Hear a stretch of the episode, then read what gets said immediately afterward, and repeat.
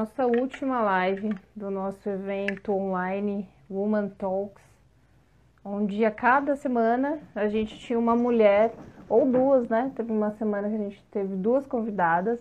Boa noite, Mari.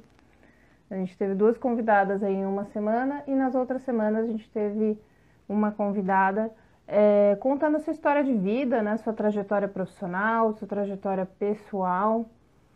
E essa era a ideia do nosso evento, trazer mulheres inspiradoras aqui com histórias bacanas de vida, de superação, de inspiração, que a gente pudesse também aprender com elas, exercitar a nossa escuta ativa, né? E aprender com elas, é, se inspirar nos exemplos, nas histórias que elas contam, porque afinal de contas a gente vive tempos tão estranhos, né? Tempos bem esquisitos, tensos, né, de muito muito ódio, muita muita raiva aí, né, muito complicado para uh, é, para a gente lidar com isso no dia a dia, né? E, e aí a gente tem necessidade de encontra, encontrar conteúdos mais leves que a gente possa aprender, que a gente possa também ganhar aí com autoconhecimento, né? E aí então eu tive ideia de fazer esse evento, foi bem no, no Dia das Mulheres, me deu essa, esse insight. E eu comecei a pensar em quem que eu me inspiro, quais são as mulheres que me inspiram. Comecei a listar uma série de nomes, algumas delas são amigas minhas, tenho o privilégio de tê-las como amigas. Outras é, não são tão próximas, mas são conhecidas, né? E aí fui montando essa grade de evento é, com essas mulheres que eu pensei, elas também devem ter muito que falar, né, da sua história. E quando a gente ouve o outro, a gente aprende, né? É, às vezes a gente se pauta pelas pessoas que a gente vê no Instagram, às vezes as celebridades, gente famosa, né? E fica se comparando com os outros. Mas quem vê rede social não vê realidade, né? Do outro lado da tela existe muito choro e boleto para pagar. Então, a gente fica se mirando aí nos exemplos do, das celebridades, dos digital influencer e tal. E essas pessoas têm toda uma equipe à volta delas para ajudar a gerenciar toda a sua vida.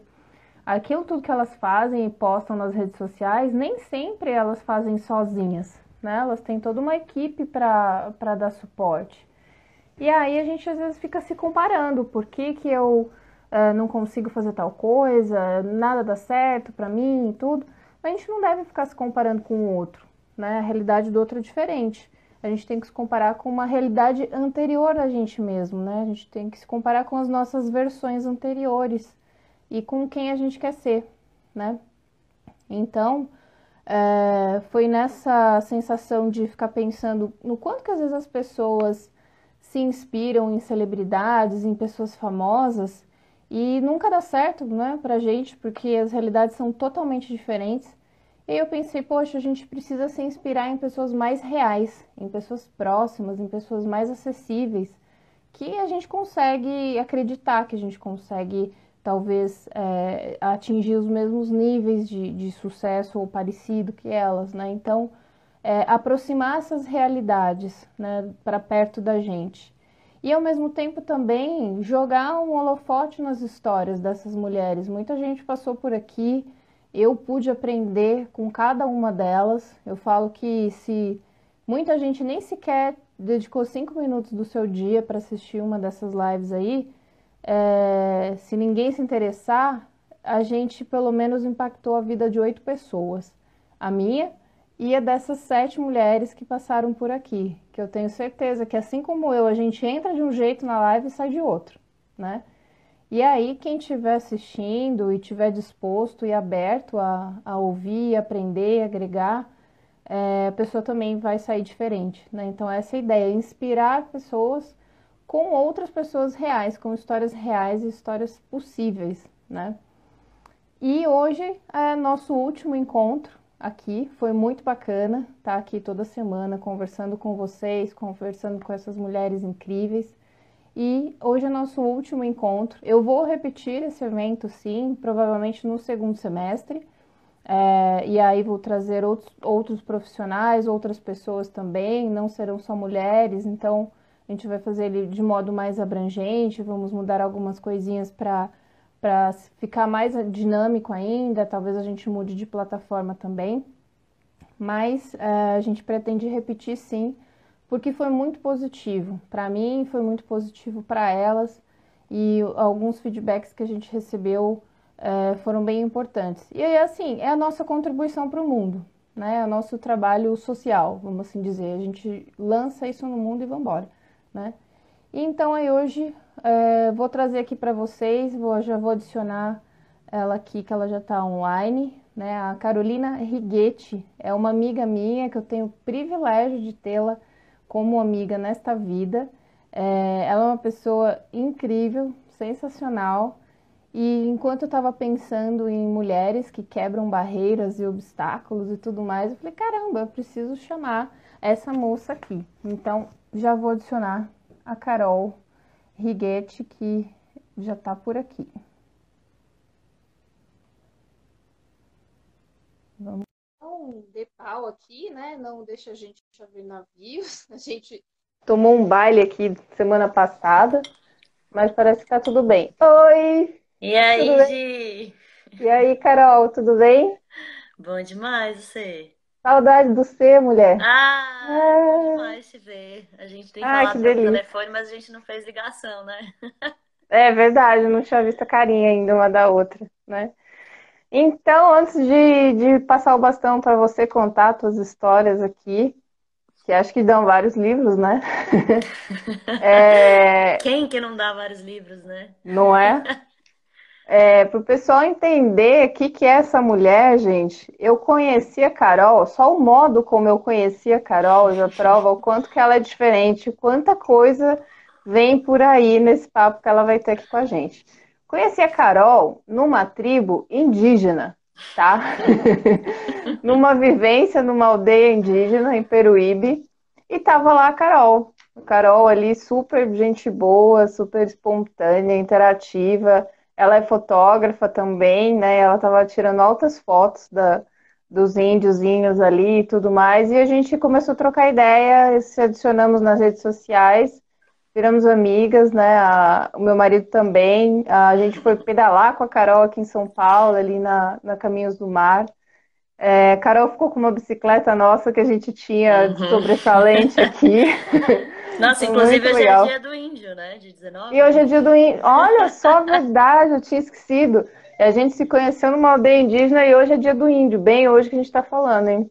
Bom, Acho que tem muito a ver, né? Índio com a É. gente aqui nessa história toda, né? Com essas raízes aí. E a Carol é isso. A Carol, sabe aquela propaganda, né, do garoto Bombril? É tipo a Carol. É uma garota Bombril. Não sei o que essa mulher não faz ainda. Ixi, tem um monte de coisa, viu?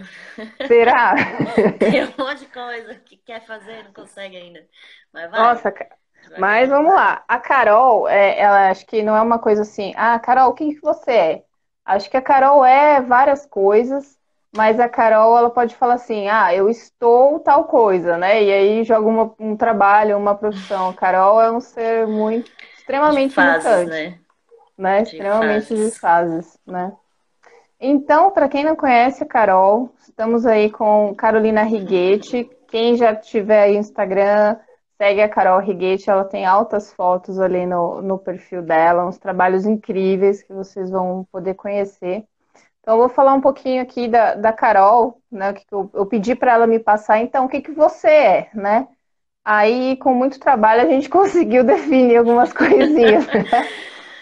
A Carol, ela é fotógrafa, viajante e artesã. Ela morava na Grande São Paulo e deixou para trás a vida dela aqui na cidade em busca de novas vivências e aprendizados. Hoje, neste momento, ela trabalha também com obras e marcenaria. Tem uns trabalhos incríveis em madeira que a Carol faz, estão aí no perfil dela. E ela também é brigadista voluntária na ONG Rede Contra Fogo, em Alto Paraíso de Goiás, na Chapada, na Chapada dos Veadeiros. Então, dona Carol, agora o microfone está com você. Agora ferrou, né? Que Agora foi um dilema já, essa sessão terapia. Tipo terapia em grupo aqui, né? Morrendo de vergonha de falar assim na frente de todo mundo desse jeito. Ah, pensa Mas que é você não tá vendo as carinhas aí, tá tudo bem. Vambora. né? Pensa que a gente tá no Bom, telefone, né? Aí complica porque é, fala demais também. não, tranquilo. Mas então, né, pro pessoal aí que não te conhece e eu que sempre fico conhecendo uma história a mais de você, conta aí pra gente como é que foi a sua trajetória profissional, a sua trajetória de vida até esse momento, né? As suas andanças, suas mudanças de vida. Eu sei que você recomeçou várias vezes, você já rodou o mundo viajando, O os seus mundo ainda não, trabalhos. né? Quem sabe Uma em boa parte, né? Uma boa parte, né, dona Carol? Você é muito modesta, só. Não, né? boa parte não, tem muita coisa ainda pra ver, mas vamos lá, uma hora chega. Então tá. Vamos lá. Então conta pra gente como foi esse, essa trajetória toda de Carolina Righetti. Vamos lá. Toda a partir de quando, né? Que eu comecei a trabalhar com 13 anos de idade. Você tem quantos anos É, agora? eu tô com 27. 27. Tá. Comecei a trabalhar com 13, mas porque eu quis, assim, não, não por necessidade, né? Foi uma coisa que meus pais sempre me, me, me indicaram, me induziram, né, a, a ir atrás do que eu queria, do que eu gostaria de, de ter, e realmente foi o que aconteceu, assim, comigo, né?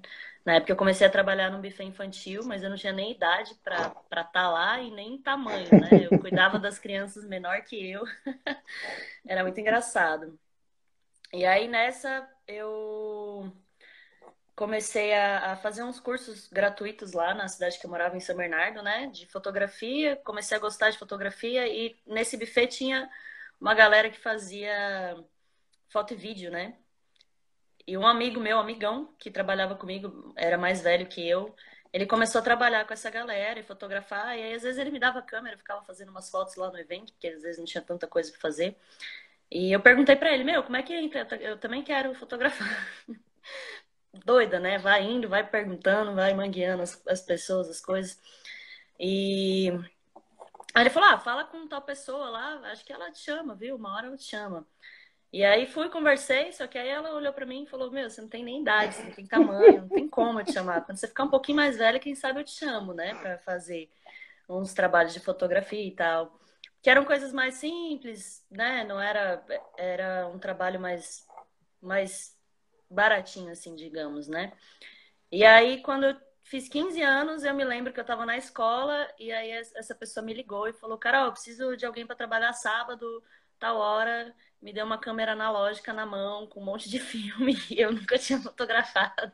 Foi muito doido, né? E aí eu falei: eu vou, eu vou. Não sei como, mas eu vou, né? Essa frase é muito você, né? Não sei como, mas eu vou. É, não sei como é que vai ser, mas vai rolar, né? Uhum. É, deixa que. Vamos, se não for, não adianta. Não... O que, que eu vou aprender com... se eu não for, né? Se eu for, eu vou aprender alguma coisa, mesmo que for ruim.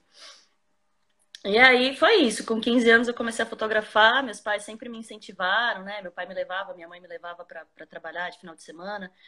E aí, assim, passei altos perrengues. Já comecei os perrengues aí, né? Na fotografia, porque eu nunca vi essas fotos que eu tirei a princípio. Nunca vi, mas depois ela começou a me dar câmera, câmera digital e aí comecei a ir trabalhar, mas era uma loucura, porque às vezes a câmera vinha sem bateria, sem, sem... Nossa, eu tinha que me virar nos 30, assim, nas coisas, era muito engraçado. E aí foi isso, comecei a fotografar e depois ela precisou de alguém para trabalhar no estúdio. E aí ela perguntou se eu não queria depois do período da escola, né? Então eu saía da escola e ia trabalhar. É, e foi muito massa, assim, porque eu comecei a ter meu dinheiro, comecei a, a dar mais valor para as coisas, entender melhor como funcionava, né? É, e aí foi isso, fiquei trabalhando um tempo com fotografia, dentro de outros cursos, eu sempre fazia uns cursos gratuitos que apareciam, né? Dentro de, outros cursos, conheci outra pessoa que me chamou para trabalhar. É, e antes de trabalhar com essa pessoa, eu fui para o telemarketing. Minha mãe me inscreveu num negócio, naqueles negócios de jovem lá, de não sei o que, jovem. Jovem aprendiz, Jovem coisas. aprendiz, e aí Tá. eu fui, fiquei um mês no telemarketing, foi muito massa, mas aí logo arrumei outro trampo com fotografia que era mais viável para mim, era menos, menos trabalho, né? Era um trabalho Uhum. diferente. Eu conseguia ser mais flexível com o meu horário de escola. E aí comecei a trabalhar no estúdio com essa pessoa, que é um tempão, e enfim, muitas coisas aconteceram. Acabei dando uma volta, fui conheci uma pessoa, uma outra pessoa nesse ramo de foto e vídeo. E eu sempre falei para ele que, que eu queria viajar, que eu queria conhecer outros lugares, né? E aí ele me ofereceu para morar na casa dos pais dele um tempo nos Estados Unidos. E eu tinha um dinheirinho guardado. Eu falei, uai, vou, nem falava inglês direito. Eu falava, eu escrevia inglês, mas eu não falava inglês de jeito nenhum, morria de vergonha.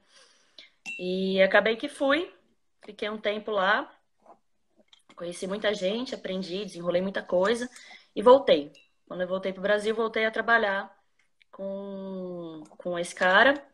E aí fiquei alguns anos ali com a fotografia, né? Até que eu decidi caminhar sozinha e trabalhar por conta. Abri minha empresa, foi uma loucura também, porque no começo eu não tinha cliente, não tinha nada. E trabalhava de final de semana frila, né, para outras pessoas e comecei a fazer minha empresa ali acontecer devagarinho. No final, começou a dar certo e com três anos de empresa eu decidi sair para o mundo, decidi largar, não largar tudo, né, porque eu acho que a gente nunca larga nada, a gente só agrega. Né? É. No caso, é. eu deixei a fotografia um pouquinho de lado e decidi sair com artesanato. Doida, né? Aí saí com 300 reais no bolso, falei, eu tinha muitos amigos artesãos que me ensinaram muita coisa, inclusive uma delas tá aí, a Zoé. e me deram muita força, assim, muitas ideias, muitas, muitas direções. E eu queria muito viajar, eu não sabia como, e também não queria ficar presa naquele negócio de São Paulo, de todo, todo tempo tá, tá frenética ali, né? Muito preocupada com tudo, com grana, com é. papapá. E aí falei, tá, vou sair com 300 reais e vou vender, vou vender artesanato. e é isso, vamos ver o que que dá, né? Saí, dei um rolê e não gastei nada até chegar aqui na Chapada. Não gastei nada assim do meu cartão, não usei nada que tinha guardadinho no cartão. E cheguei aqui na Chapada, nos Veadeiros, né, no Goiás, tem a Chapada Diamantina, essa aqui é a Chapada dos Veadeiros.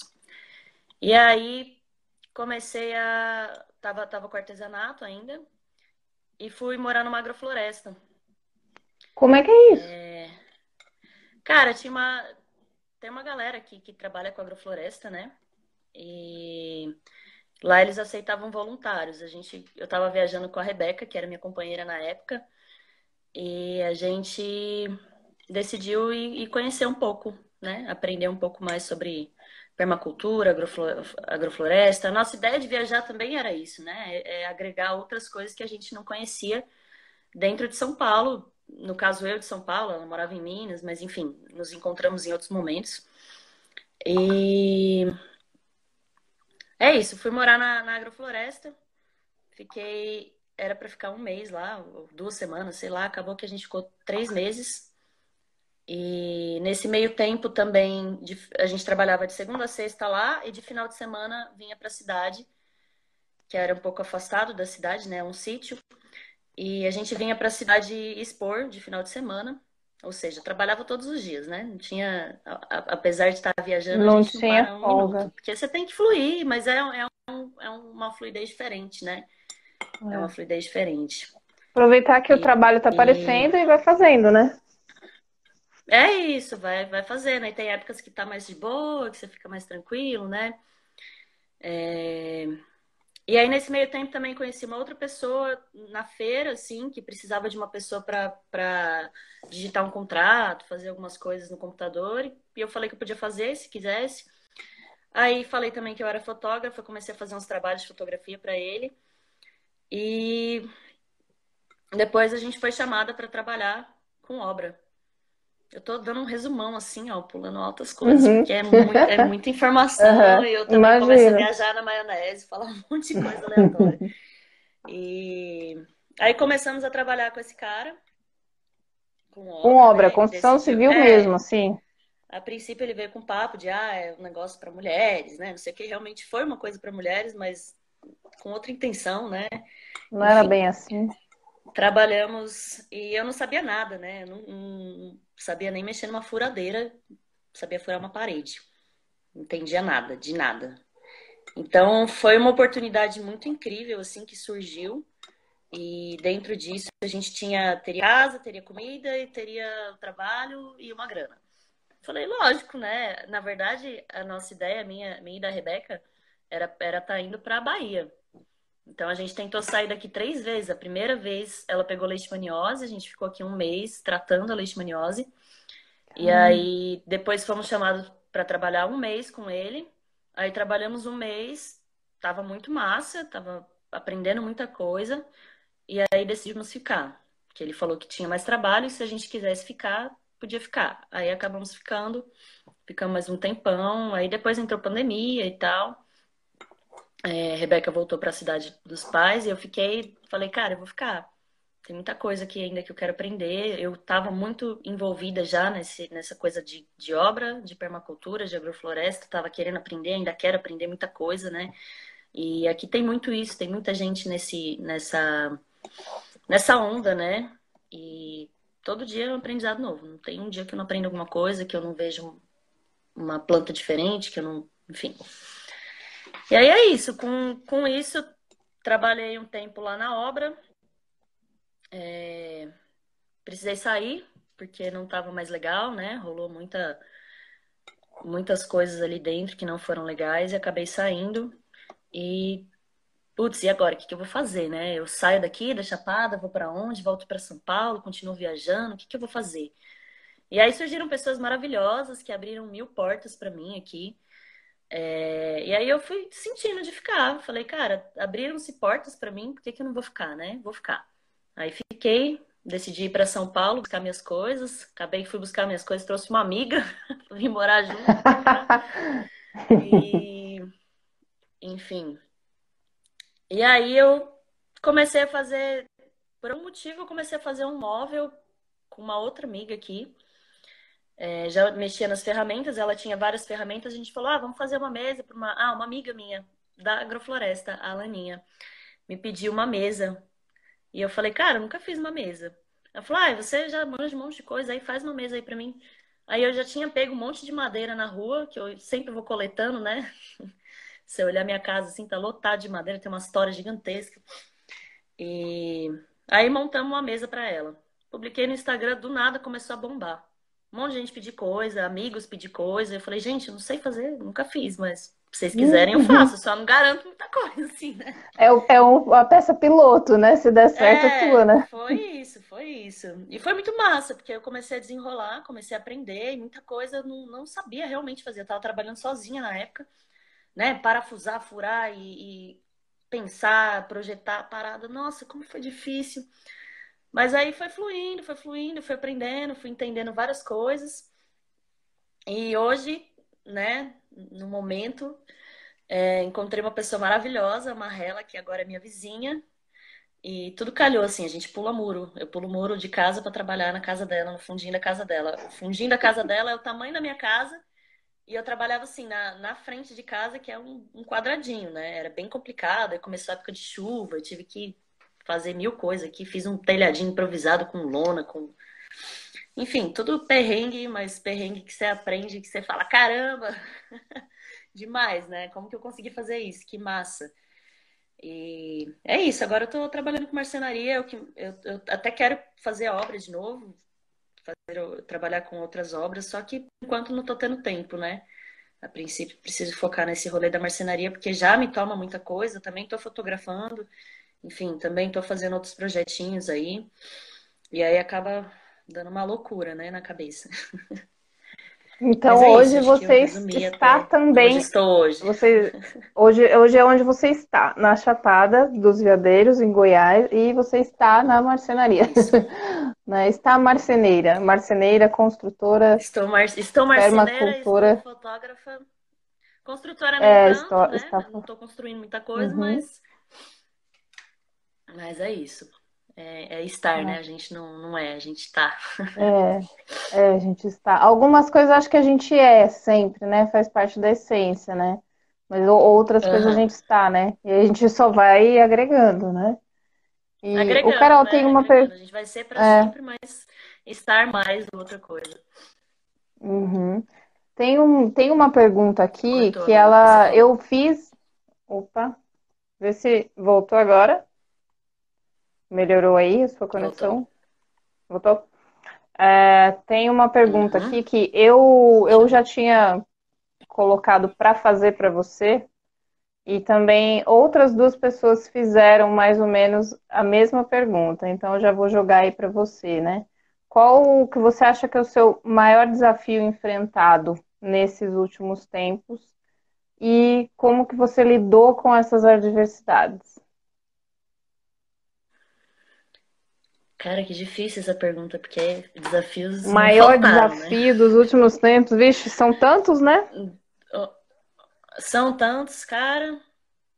Dos últimos tempos. Cara, acho que o que mais me baqueou, assim, realmente, que mexeu comigo, que mexeu com o meu psicológico, porque os, o resto de desafio a gente, né, dá uma loucura, mas você passa por cima e vai. Que acho que o que demorou uhum. muito para passar foi uma questão da obra que eu trabalhei, que foi muito abuso psicológico, foi muito difícil, assim, lidar com aquilo. Eu trabalhei 10 meses com essa pessoa e, e foi bem punk, bem punk. Era todo dia muita gritaria, muito pesado, mas todo dia eu olhava e falava, cara, eu tô aqui por um motivo, porque eu quero aprender, porque eu preciso. Uhum. Porque a gente, como mulher, não tem muita, muita abertura nessa área, né? E eu tava tendo uma abertura gigantesca para trabalhar ali com obra. É, e eu não quis largar, eu, eu mordi o osso ali e ninguém tirava, inclusive. é, nesse meio tempo, até fui demitida e falei, eu vou trabalhar, nem aí. e fui trabalhar, e tipo assim, fui demitida não porque eu, eu tava sendo demitida, mas era, era uma, um abuso mesmo, tava fazendo pra, pra uhum. me incomodar, pra me atingir. E eu falei, não vou largar o osso, não. E assim, apesar de todo, toda a parada psicológica que passou ali na minha cabeça, é... Eu agradeço demais ter passado por isso tudo. Porque o que eu tô fazendo hoje foi isso, né? Foi por isso. Se eu não tivesse aguentado tanta porrada ali, tanta porrada, tanta é. porrada todo dia, era sangue, suor e lágrimas todo dia. eu não tava aqui fazendo coisas que eu olho e falo, caramba, foi o que fiz, né? É. É um tipo tá aí, de. Ó, acabou de entrar. Eu acabei de ver a Lígia aqui. Oi, Lígia. uh, é um, acho que foi um relacionamento abusivo profissional, né? A gente fala, todo mundo fala de relacionamento abusivo e todo mundo acha que só existe o relacionamento abusivo na esfera amorosa, né? Nada. Existe o relacionamento abusivo no trabalho, existe relacionamento abusivo nas uhum. amizades, existe relacionamento abusivo entre familiares, né? Pais, filhos, é, parentes e e é difícil lidar com isso, né? Porque às vezes você tá ali numa situação em que você vê que você precisa daquilo, ou naquele momento uhum. você não tem outra escolha, ou então, que nem no seu caso, você vê que você pode aprender mais com aquilo, você precisa daquele, daquele conhecimento, né? Uhum. É, e você acha que você tem ainda mais a tirar daquilo que, por pior que esteja, enquanto você estiver ali, é, a hora que você sair vai ser melhor, que você vai conseguir com levar certeza. mais coisas na sua bagagem, né? Eu quero ver quem é que vai me derrubar depois que eu passei ali, cara. Olha. Você sai muito mais forte, você sai muito é, mais forte. Muito mais forte. É, uhum. A gente não. A, acho que a nossa vida não é feita das vitórias, né? É mais assim de, de como a gente lida com os fracassos, de como a gente lida uhum. com as uhum. quedas, né? É, tem aquela velha sim. frase, né? Que não é sobre como bater, mas sim sobre quantas vezes você levanta depois que você apanha, né? Então, a acho que assim, quando. Né? É, a resiliência, quanto mais paulada você toma, mais casca você vai criando e você vai ficando mais resistente, Sim. você vai agregando, né? Chega uma hora que você vira um trator, né? E isso é uma coisa que tá muito a ver com o cerrado aqui, né? O cerrado é, é. extremamente resiliente. É... Verdade. Eu, eu gosto de observar isso e, e, toda vez que eu tô caindo, toda vez que eu levo um tombo, eu, eu lembro de tudo que o cerrado é para mim. E, cara, o bicho pega fogo. E dois dias depois, se, se choveu, ele tá verde de novo, tá, tá crescendo, brotando, sabe? Né? E, e é isso, é todo dia, toda hora, o tempo todo.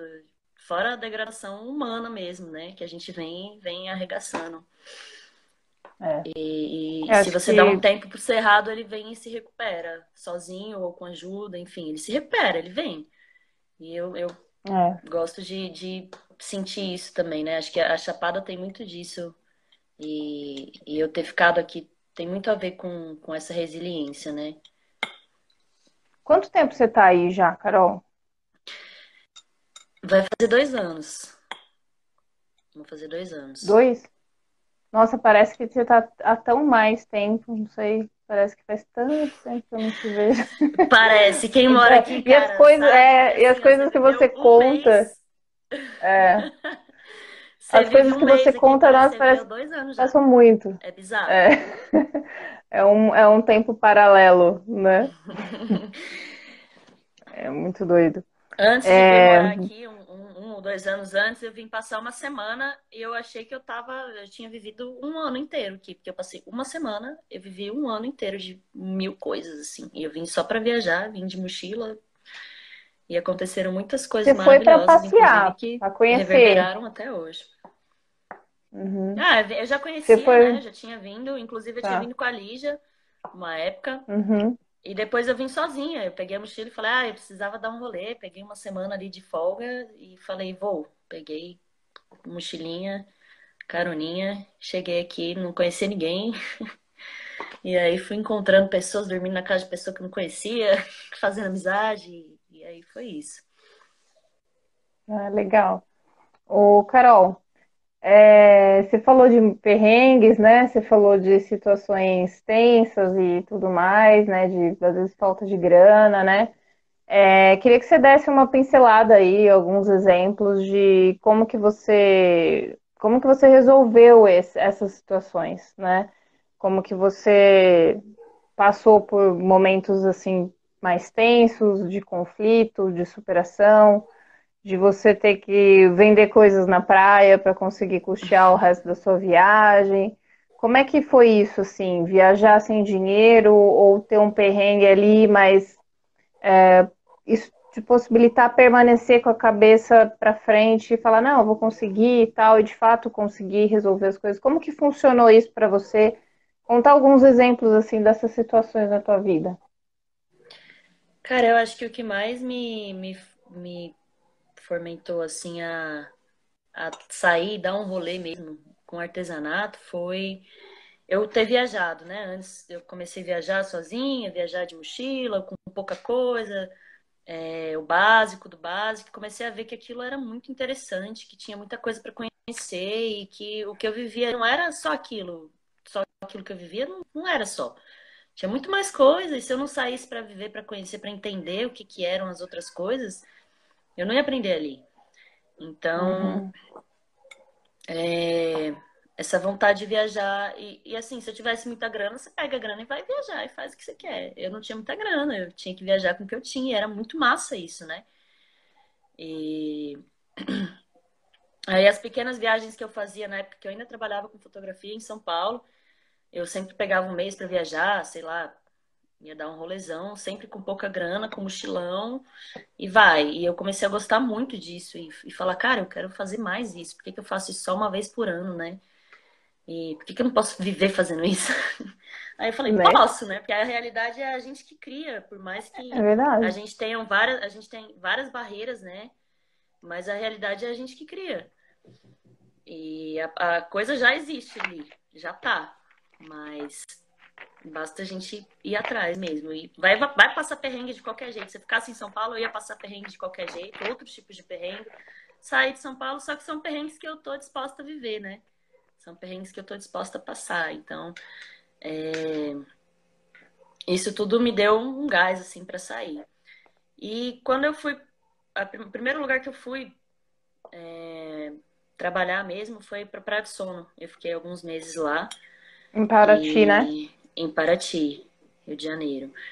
E foi uhum. muito massa, assim. A gente tinha um amigo lá que morava, um, um caiçara, o Valzinho, serzinho incrível que acolheu a gente. Moramos de barraca ali na frente da casa dele. Todo dia tinha que cortar lenha, porque o fogãozinho era lenha. Até tinha um fogão a gás, mas para chegar lá a gente tinha que passar dois rios.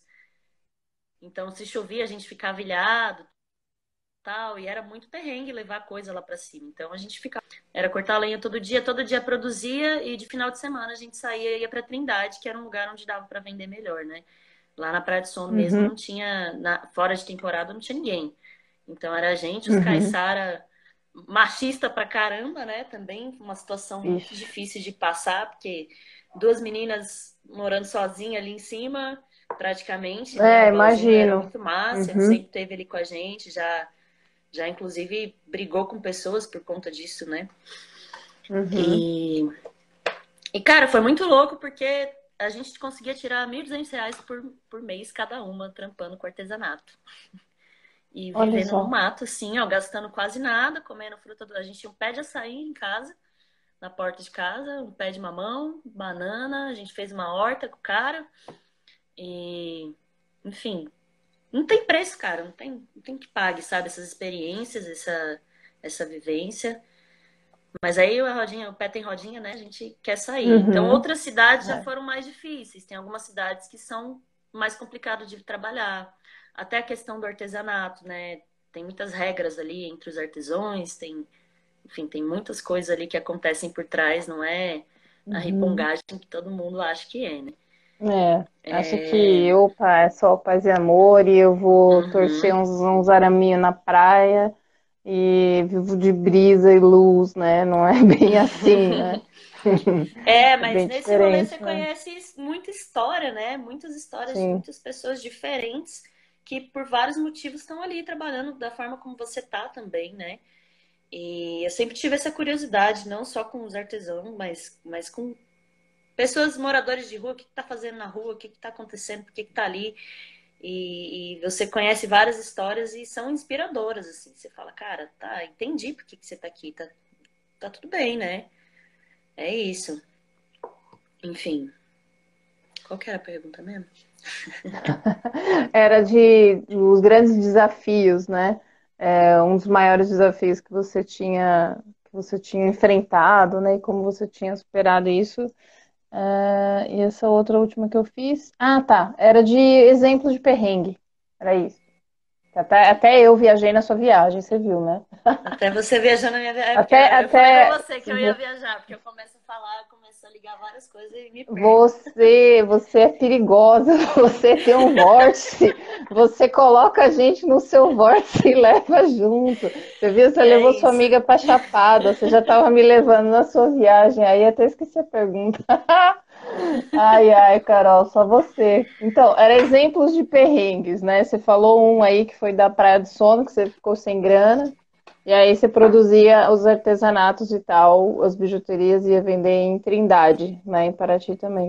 Isso. Tem mais algum? Para chegar em Trindade, para chegar em Trindade, a gente tinha que pegar um, fazer uma trilha de uma hora, porque a gente não ia pagar um barquinho para passar 40 reais para pagar um barquinho. Lógico, né? Passado, nem ferrando. Não, o que você ganha, o que você ganha lá gente... num dia você vai gastar, né? Então era todo final de semana, barraquinha, a asinha com, com os artesanatos, uma hora de trilha maravilhosa, daquela trilha perfeita, né?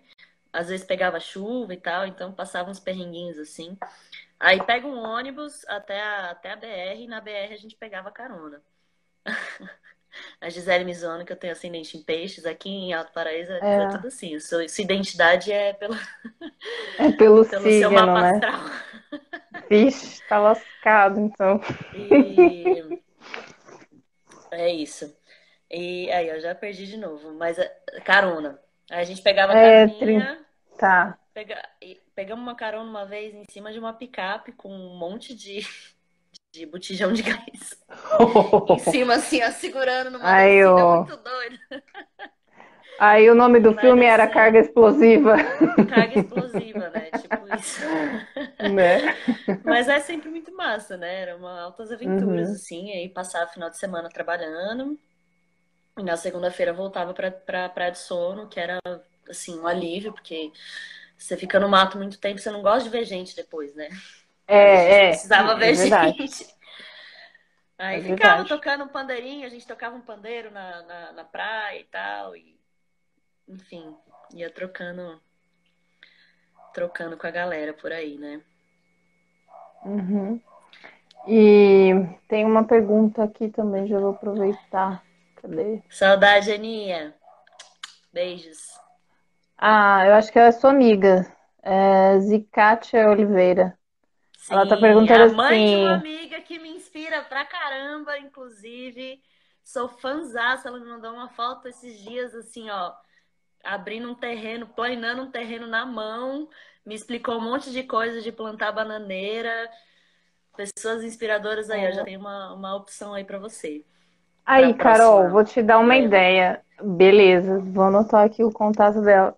O Carol, aí daqui a pouco você vai estar fazendo um curso EAD para mulherada é, fazer horta, permacultura, marcenaria e afins. Acho que tem futuro, hein? Ó, um nicho isso aí. Hein?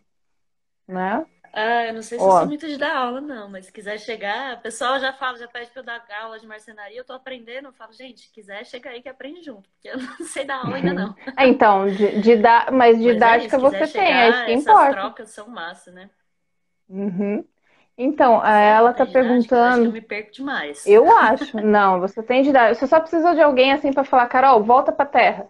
Mas se você tiver alguém que dá um chacoalhão nesse assim, acho que funciona, Isso. né?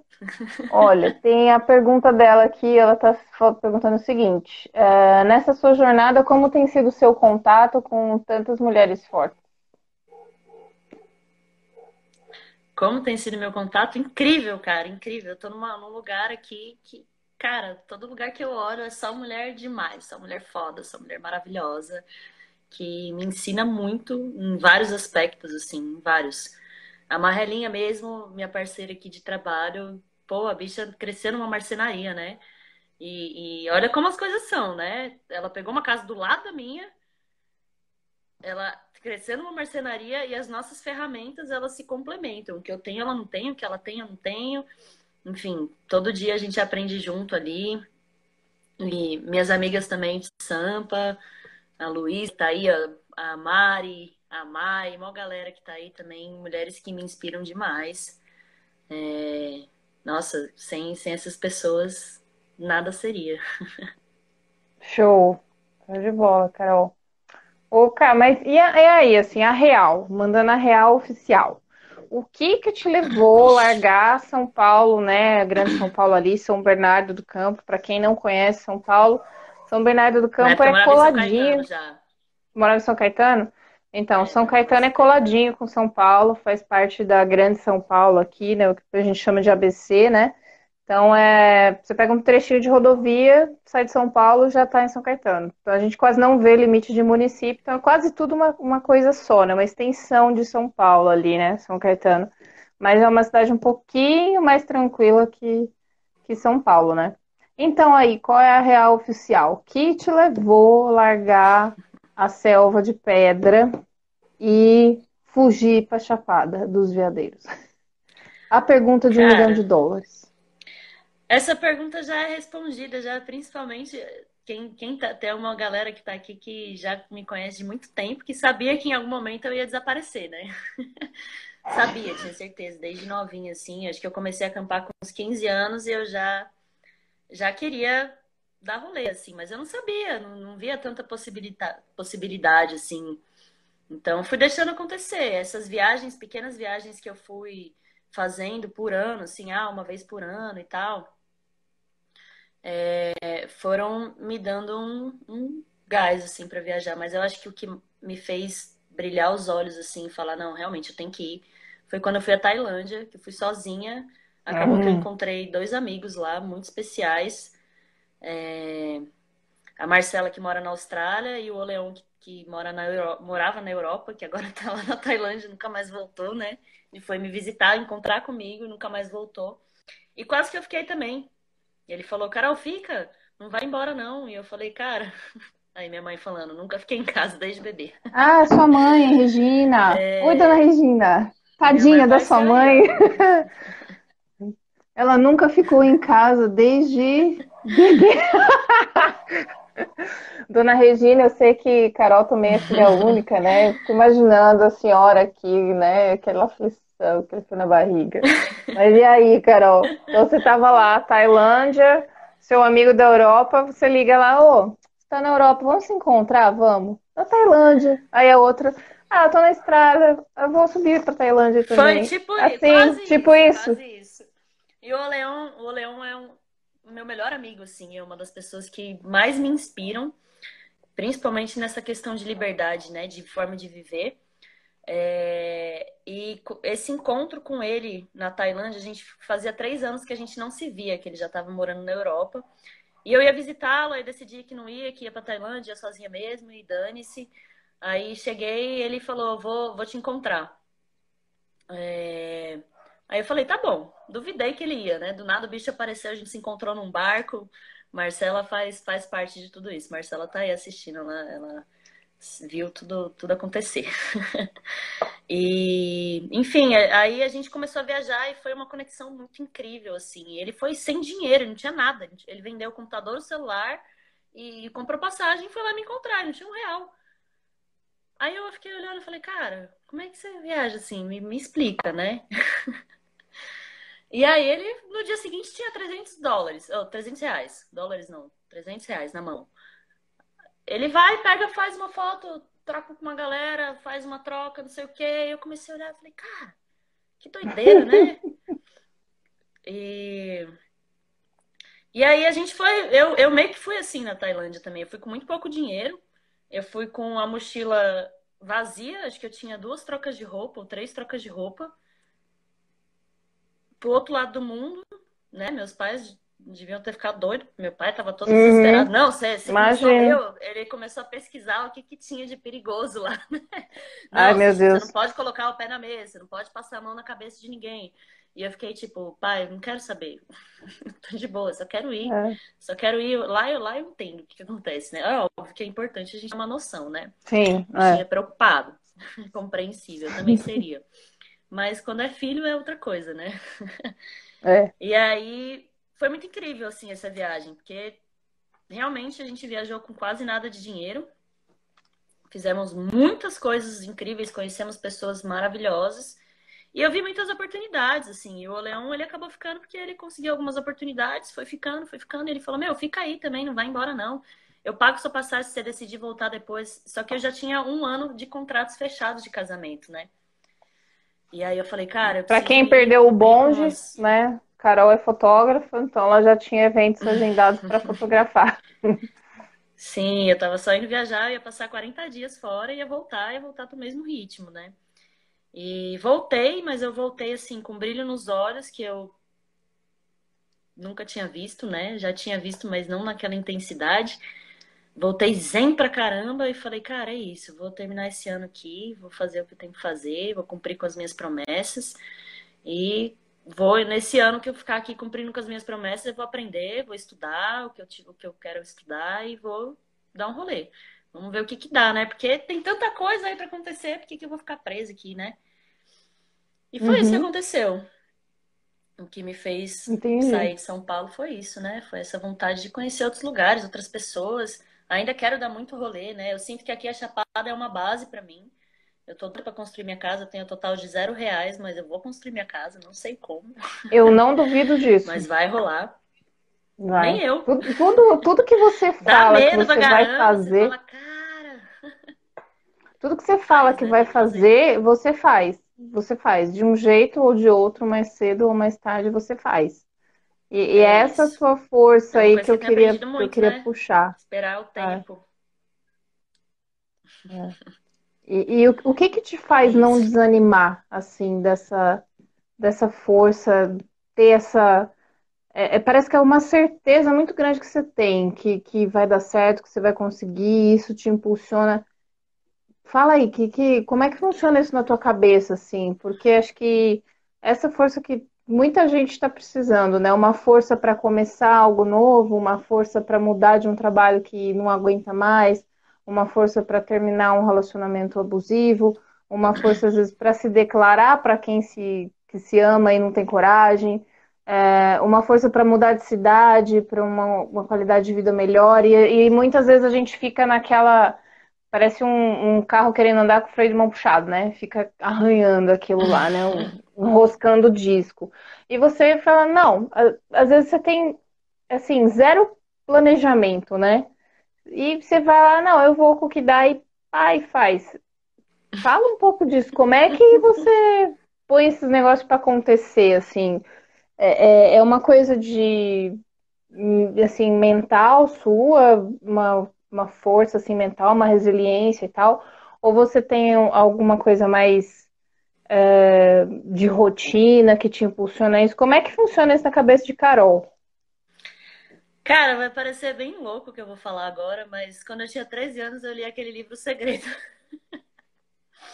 E aquilo ah, mudou minha vida, assim. Hoje eu já vejo sério? ele de outra forma, sério. Tá. É, eu vejo ele de outra forma e, e depois dele eu comecei a estudar outras coisas, assim, de resiliência mesmo, de, de autoconhecimento. Eu adorava, a galera me zoava muito que eu lia livro de autoconhecimento.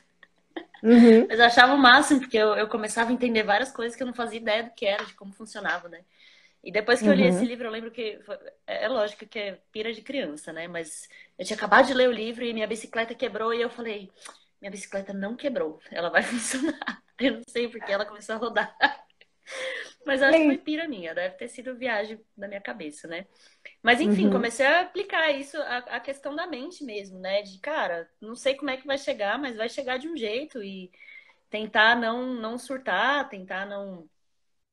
não desacreditar. E, a, tudo que eu fiz até agora, na real, é, eu fiz com medo, né?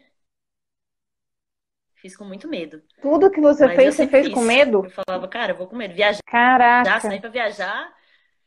Tudo, tudo. Pra Tailândia sozinha. Lógico, medo pra caramba. Você uhum. medo me dá também um, uma alegria, uma, um entusiasmo. Uma, assim, né? uma ansiedade, né? É, você fala, caramba, vou fazer um negócio novo, que legal. E, enfim, essas surpresas da vida, né? Eu gosto muito de, de surpresa. O que, que tem agora? O que, que vem depois? Que eu não faço ideia. Uma curiosidade, né? Uhum. E na verdade, eu acho que ninguém sabe, né? A gente planeja as coisas, a gente acha. E, e não planejar, para mim, é muito bom porque eu não crio expectativa, eu deixo acontecer. Lógico, tem expectativas, né? Mas eu deixo a parada acontecer. É isso, usar o medo como combustível, a Bi falou. Hum, então, muito bom. Definiu perfeito, assim. Então é isso, acho que tudo que eu tenho medo, eu vou com medo mesmo. Né? Agora eu tô morando numa casa sozinha, pago aluguel sozinha, e quando eu mudei, eu falei, caraca, como é que eu vou pagar esse aluguel, cara? Eu não tinha fogão, não tinha geladeira, não tinha cama, não tinha móveis. E aí fui em, em duas semanas, menos até, consegui um fogão, fiz um manejo no, no, Na verdade, ainda tem que fazer, porque já fiz uma parte, mas minha amiga tá enroscada também. Fazer um manejinho no, no quintal dela. Já fiz uma parte, falta outra parte. A geladeira comprei usada.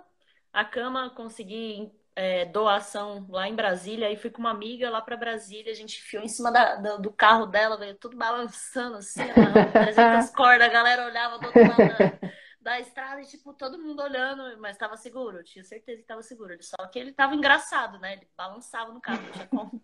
Parecendo aquele boneco de posto, né? Aí não tinha mesa, não tinha cadeira, a vizinha emprestou boneco de pano, de posto. não tinha mesa, não tinha cadeira, não tinha nada, assim. E aí fui, fui fazendo aos pouquinhos. Ainda tem, tem uma mesa que eu fiz, uma, uma outra mesinha e tem um banquinho, a cadeira emprestada e o resto das minhas cadeiras é tudo caixote. E daqui a pouquinho vai, vai fluindo, né? Porque não dá tempo de eu fazer as coisas para mim, você tem que fazer dinheiro. Aí eu tenho que fazer as coisas é. para os outros primeiro e quando sobra um tempinho eu vou fazendo para mim, né? Às vezes eu pego uma horinha, às vezes eu pego. Enfim. E é, é, mas é muito gostoso, assim. Eu olho, eu sento no meu sofazinho. Meu sofá eu achei na rua. Ele ficou ali jogado no, num campinho de futebol. um tempão. Todo dia eu passava e falava, cara, olha esse sofá, né? Mas eu nunca parava, eu passava. Passava. Aí teve um dia que eu cheguei em casa triste pra caramba, porque eu, não, eu fui comer, não tinha, não tinha mesa, não tinha cadeira, não sei por que, que eu tava triste. E aí fiquei ali duas horas chateadaça. Aí eu falei, tá, chega, chega de ficar chateada. Aí eu saí, saí pra dar um pedal. Aí eu olhei o sofá e falei, vou parar ali no sofá, deixa eu ver ele. Aí eu fui lá, olhei o sofá, tava bonzinho, assim. Aí eu falei, bom, vou ligar para um amigo, né, me ajudar. Eu liguei pro brother e falei, amigo, e aí, você pode me ajudar a carregar? Não, seis horas eu tô aí. Aí desci, fiquei matando tempo ali na cidade. A hora que eu voltei, a gente pegou o sofá e botou aqui dentro. Aí lavei ele, limpei, enfiei um monte de cloro. E tá ótimo, ele é meu sofazinho do coração. Aí eu sento no meu sofá, olho pra minha mesinha e eu falo, caramba, fui eu que fiz essa mesinha. E, e são coisas Legal. que eu vou coletando também, né? Eu vou guardando, igual eu falei, tem umas histórias aqui. Essa mesinha que eu fiz é uma jaqueira que eu trouxe lá da Bahia, que eu troquei no artesanato. Então eu vi o cara com Caramba. o cara do camping que eu tava lá, ele tinha um monte, um monte de madeira jogada e eu falei, e aí, essas madeiras? Ele falou, ah, é que eu vou fazer uns trabalhos tal, mas se quiser eu vendo também. Aí eu falei, ah, se quiser trocar num artesanato, não, nem artesanato. Eu falei, você quer trocar com alguma coisa? Ele falou, ah, eu vi que você faz artesanato, né? E eu falei, faço. Ele falou, faz um colar pra minha esposa aí que eu te dou uma jaqueira e uma, uma grande e quatro pequenas pra você fazer um jogo aí. Eu falei, tá bom. Que legal. Carreguei, carreguei da Bahia pra cá. Tem um outro pau lá também que eu não faço ideia do que eu vou fazer, que eu carreguei 4 quilômetros nas costas. Na areia fofa, assim, ó. Eu achei ele tão bonito, eu falei, não, eu vou levar. Crossfit pra quê, né, Carol? Crossfit pra quê? Eu cheguei assim. Parkour pra quê, né, Carol?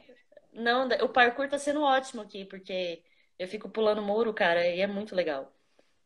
Para quem não conhece, mais, né? Carol fazia parkour aqui em São Paulo, né? E aí você pula muros.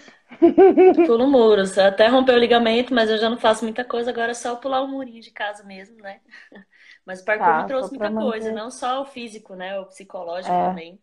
Aguentar o Eu acho que quebrar o medo, né? Essa ruptura uhum. do, da barreira do medo que você falou, que a sua amiga ele também falou. Eu acho que é, é muito, é muito forte em você isso, né? Eu tô com medo, mas eu vou mesmo assim, né? E acho é, tipo que. Assim, tô com medo, vou lá e agarro, né? Agora que eu quero, uhum. tô com medo. Se eu tiver com medo, eu nem ligo. É. Você não fica muito hesitante, assim, você não é uma personalidade que fica pensando muito antes de fazer, né? Você tem lá suas ideias, lá você faz seu, seu esquema mental, mas logo você parte para para ação, né? E você não, você não demora Sim. muito cozinhando, né? A, a ideia. É, eu cozinhei um pouco para é, sair, é né? Legal. Eu cozinhei um pouco para uhum. sair, mas porque eu tinha, eu tinha clientes para para entregar coisas. Pra cumprir, então né? eu acabei cozinhando e foi ótimo dar essa cozinhada, né? Uhum. Foi ótimo, porque deu tempo de eu, de eu fazer um pezinho de meia, caso desse algum ruim. Enfim. Uhum. Do, do que, que você coisas, mais é sente é Tá. Do que, que você mais sente falta de São Paulo? Ou você sente falta de alguma coisa aqui de São Caetano, São Paulo? Ah, dos meus amigos maravilhosos, né? Da minha mãe, meu pai, minhas cachorras. Mas hum. de resto, assim, de São Paulo mesmo, não tenho nem vontade de voltar. Nada, né? Tipo, é. pra dar um, dar um rolezinho uhum. muito rápido, assim. As últimas vezes que eu fui para São Paulo, sabe que você chega, eu não sei o que acontece, mas eu cheguei, tipo assim, já precisando ir embora, já com saudade é. de casa, com saudade do mato, com saudade de ir pra cachoeira todo dia, de pedalar, de e lá eu não consigo fazer Respirar isso. Respirar é puro, né? função, né? É. é. muita função. O tempo uhum. todo, muita coisa para resolver e nossa, não. Se for, eu, eu quero ir muito rápido assim para ver a galera e vazar. E só e trazer a galera. É isso aí. Né? né? E, e, você sente que você levou muito tempo para se adaptar aí na Chapada ou não? Foi uma coisa meio que você já chegou, já se inseriu e, e sentiu que não, não teve muito assim mudança brusca, muita adaptação brusca? Foi muito orgânico, né? Porque eu já estava todo dia me adaptando. Antes de chegar aqui, eu estava viajando. Eu, tava, eu vim do hum, Rio, depois é, passei em São Paulo, aí fiquei em Minas um tempo, aí fui a Brasília e de Brasília vim para cá. E quando eu cheguei aqui, na real, tipo, foi onde eu fiquei mais confortável, né? Porque as outras viagens a gente ficava, tipo, dois dias num lugar, um dia no outro, uma semana no outro, tinha que ficar descolando casa, enfim, lugar para dormir, o que comer. E aqui não, aqui a gente chegou. É... Onde que a gente ficou primeiro? Ah, então, eu tinha um amigo morando aqui, o Delog, e ele falou: Meu, chega aí, tem um fundinho aqui, você dorme na, na minha casa também. A gente, eu, eu trabalho aqui no fundo do, do ateliê que eu trabalho. Ele, ele mora no fundo do ateliê que trabalha tal. Ele falou: Ah, pode ficar aqui. A gente acabou, ficou um mês lá e depois foi morar na agrofloresta. Da agrofloresta a gente já tinha casa para é, que era a casa daquele cara que a gente trabalhou. Então tudo foi fluindo assim. Por isso que eu fiquei, porque as coisas fluíram para eu ficar, entendeu? Tava acontecendo, né? Eu tinha saído.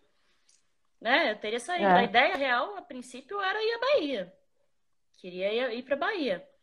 Mas é isso. Fui para Bahia ano passado dar, um, dar uma volta só e voltei. Dar uma voltinha e voltou. Porque realmente aqui, aqui eu sinto como uma base real, assim, como uma base uhum. de vida, de, de vivências. Criei muitos vínculos aqui, né?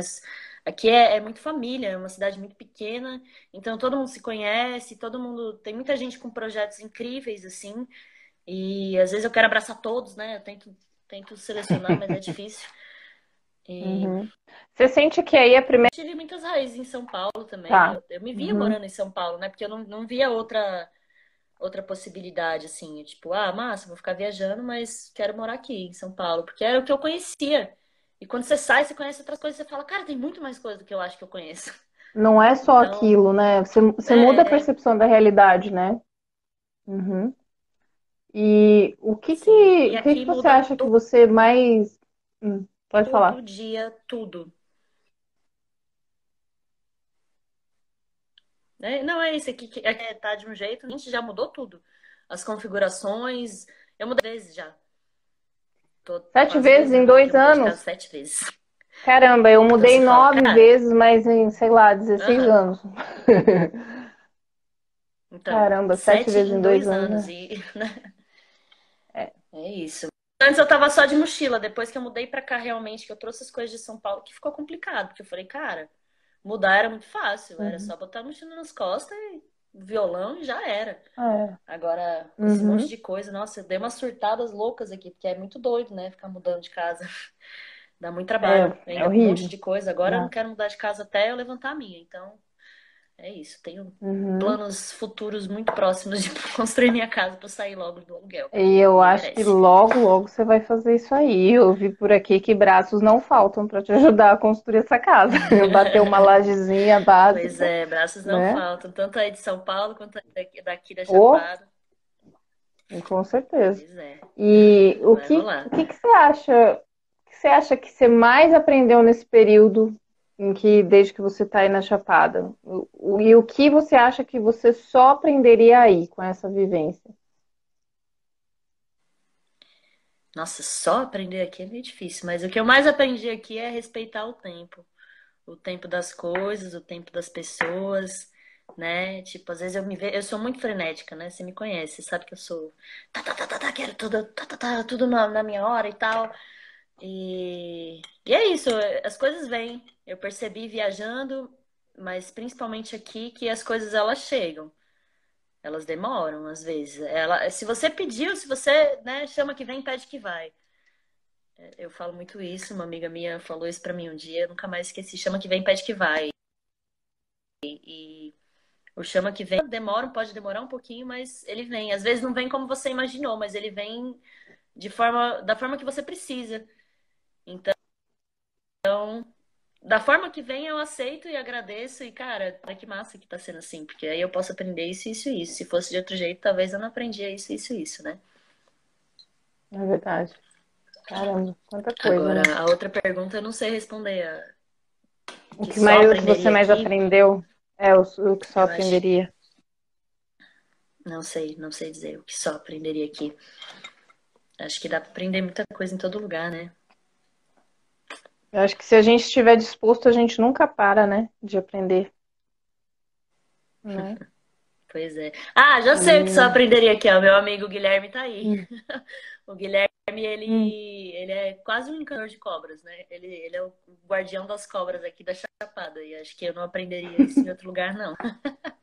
Inclusive, Caramba, Guilherme, existe isso fazer aí? uma soltura hoje, não me chamou, né? Fiquei sabendo. Agora você também lida com cobra, com cobra de animal, não mais com as cobras de pessoas. Mas essa é pro seu currículo, Carol. Também, né? né? Também. Aqui em São Paulo tem muita. Aqui em São Paulo a gente tem muita cobra, muita cobra, mas não são dessas que rastejam, elas têm pernas. é bem diferente, né? E... É, eu te perguntar. É... falou sobre o bioma, né? Hum. Eu acho que a questão da bioma, natureza é aí, né? que a gente aprende só aqui, né? Eu acho que é. faz sentido isso que ela falou. É, eu acho que a, a natureza aí, ela, ela fala muito forte, né? Ela, ela tá presente em todo lugar, né? Qualquer lado que você olha aí, você tem natureza, você tem um cantinho quase que intacto, né? E se a gente observar a natureza, a gente aprende muito, né, pela observação, né? E acho que é essa relação que você Sim. falou antes, né, do cerrado, da comparação do cerrado, né, da resistência com a própria vida e tal. Eu acho que quanto mais a gente tem natureza em volta, mais Sim. a gente fica observando a natureza e, e absorvendo esse aprendizado, né, que ela ensina pra gente. Eu acho que por conta disso, acho que aí isso seja muito forte, né?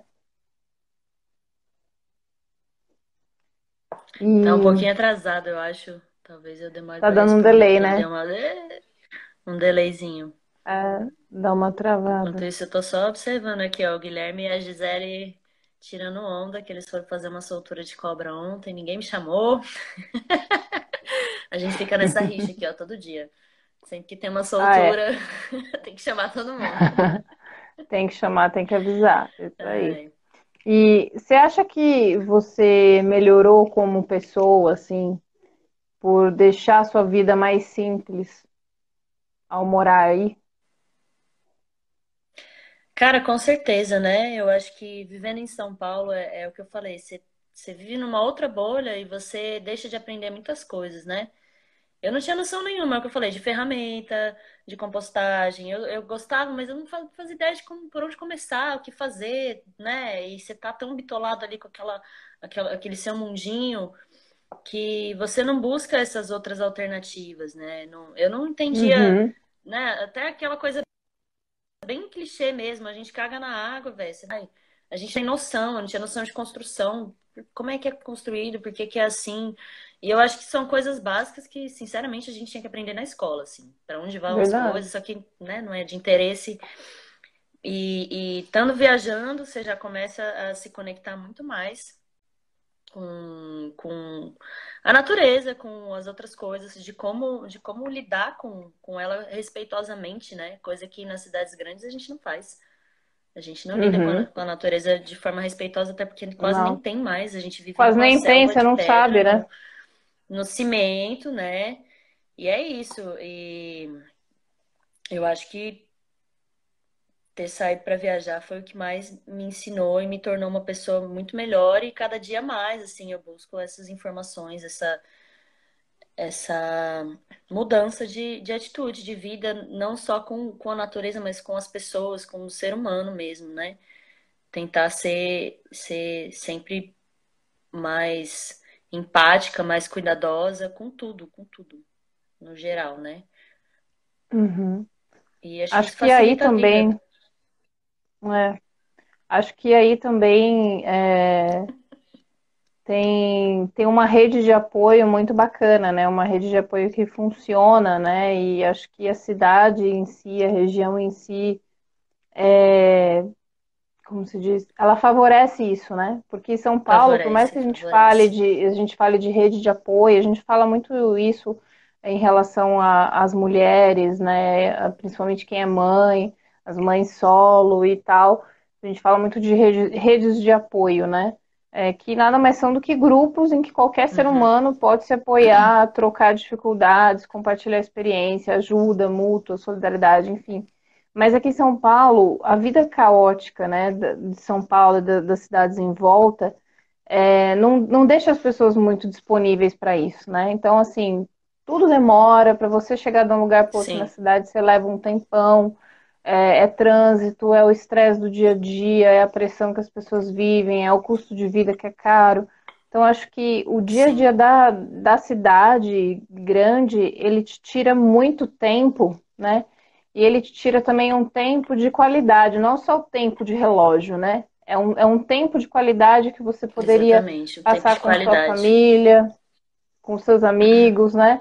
E aí, quando você tem qualquer tempo, você quer resolver o seu lado, você quer fazer as suas paradas, é fazer o que você precisa fazer para você, para sua família ali. Então não, não tem como você doar esse tempo para outras pessoas. Como você vai ajudar um amigo que precisa, se o seu você nem está conseguindo fazer, né? Eu acho que aí, Sim. por é ter é essa dinâmica, né? Acho que essa dinâmica aí funciona muito melhor, né? A cidade é menor, vocês têm, conseguem ter tudo mais coordenado, né? Com menor exploração ambiental. Então, tudo funciona de uma maneira mais orgânica, né? De, respeitando um pouco mais os ciclos da natureza também. Então, acho que aí você também tem tempo para ajudar outras pessoas, e aí outra pessoa também te ajuda. Então, acho que funciona mais, né? As redes de apoio aí, né? Sim. Aqui tem muitos, tem muitos projetos, né? Muitos projetos massa, assim. Gi, acho que eu preciso fazer um xixi. Tá bom. Eu vou lá rapidinho, tá bom? Beleza. Gente, pausa para o pit stop, ou encher a garrafinha d'água, ou pegar o seu chá, sua cerveja, né, um petisquinho. E é isso, gente. A gente está falando com a Carol Riguete, uma amiga minha muito querida, que está morando na Chapada dos Veadeiros, para quem entrou agora, e está contando aí pra gente todas as trajetórias aí de mudança, né, da vida dela, de recomeço, de como ela lida com isso tudo, como ela enfrenta isso tudo. E hoje é, é o último episódio, né, dessa série de evento online que eu estou fazendo. E a live vai ficar gravada aqui e depois vai ficar também no, no nosso YouTube. Oi, pronto. Voltei. Já de volta, voltamos, dando continuidade ao nosso papo. É, eu estava pensando aqui, é, você já, certamente, né, você já passou por situações assim, não só nos trabalhos, mas nas viagens que você fez, né? Você já até falou disso, do medo, né? Alguma uhum. vez o medo ele te, te fez recuar? Ele te fez você pensar mais se você teria feito a escolha certa, se você teria escolhido a coisa certa? Alguma vez você passou por alguma situação assim toda na sua vida que você falou: "Eita, medo, agora eu não consigo ser maior que você. Agora a gente vai ter uma DR aqui, eu não sei se eu vou continuar daqui para frente. Teve algum algum episódio assim que o medo te fez questionar alguma coisa, te fez pausar ali, que você chegou às vezes até pensar em desistir e voltar para trás? Cara, perguntando assim não me vem nada à cabeça, então acho que nada nada que deva ter Ô, mulher corajosa. Não, não é nem corajosa, né? Mas é que, tipo. É isso, é o que, é o que a Bi falou ali. O medo para mim é combustível, né? Eu não sei, pode ser que tenha, eu não, tenha, não, não esteja lembrando agora, mas acho que se é, fosse tão ser. intenso assim, eu, eu estaria lembrando, né? Uhum. Mas não, eu, eu também, mesmo quando é, é ruim a parada, quando não é uma parada confortável para mim, que eu fiz alguma coisa e não deu certo, é, depois de algum tempo eu olho para aquilo de uma forma muito positiva, né? Então, sei lá, hoje, hoje tudo que acontece que não é tão legal, que não é o esperado para mim, eu olho e falo, tá, tem alguma coisa ali para eu aprender nesse negócio. E, então, vou tirando ali do que passou, do que eu não gostei, que aconteceu, tento tirar o máximo de pleito positivo daquilo, né? É, é uhum. óbvio que não é fácil, não é uma coisa, ah, você faz assim tal, passou. Não, passa perrengue, você passa as peias, você sente, mas o negócio é deixar sentir, vem, vai, não tem o que fazer, sente aí mesmo, deixa passar. Aí passa. Então, Entendi. agora eu não me lembro de nada, mas se eu lembrar depois eu te falo. Tá, beleza. E, e nesse, nessa trajetória toda aí, é, você se arrepende de alguma coisa na sua vida, na sua trajetória, nas suas escolhas, porque acho que você tem, tem uma característica muito peculiar, que é essa da mudança, de estar sempre em movimento, sempre viajando de um lugar para o outro e tal. Você é muito orgânica, né? É, é tipo o vento. Uma hora você está aqui, outra hora você está lá. né? E... Às vezes eu nem vi, já fui. e, e nessas, nessas trajetórias todas aí que você já teve, você já se arrependeu de, de alguma coisa assim que você falou, putz, poderia ter feito de outra forma e aí teria tido um, um outro rumo? Algo, algo te pesa muito nesse sentido, assim, em termos de, de arrependimento? Não. Não? Não. Acho que eu não me arrependi de nada. Acho que tudo que eu fiz foi muito doido e valeu muito a pena. Cada passo, é. assim. Cada passo. Até, né, lá com com uns 19 anos mais ou menos, eu queria sair para viajar, acabou que não saí, é, decidi ficar. E nem isso, né? Nem isso foi ruim, porque para mim foram anos que eu fiquei ali trabalhando outras coisas para depois poder viajar com muito mais cabeça, com muito mais maturidade, poder sair, dar esse rolê que eu tô dando e parar onde eu parei, onde eu tô e fazer tudo que eu tô fazendo e conhecer as pessoas que eu conheci, enfim, não, não vejo arrependimentos assim também. Acho que tudo que eu passei foi, foi massa, mesmo as dificuldades, assim. Não me uhum. arrependo. Uhum. Legal. E como é que é, Carol, ser mulher e lidar com trabalhos e ambientes que são vistos como isto não é para você, não é coisa de menina. Trabalhos que são tidos como pesados. Eu adoro, acho que esse é o desafio que eu mais gosto, porque lidar com obra, né? Muitas vezes, muitas das, das obras, eu, eu construí duas casas aqui e uma delas foi só com menino, só com cara.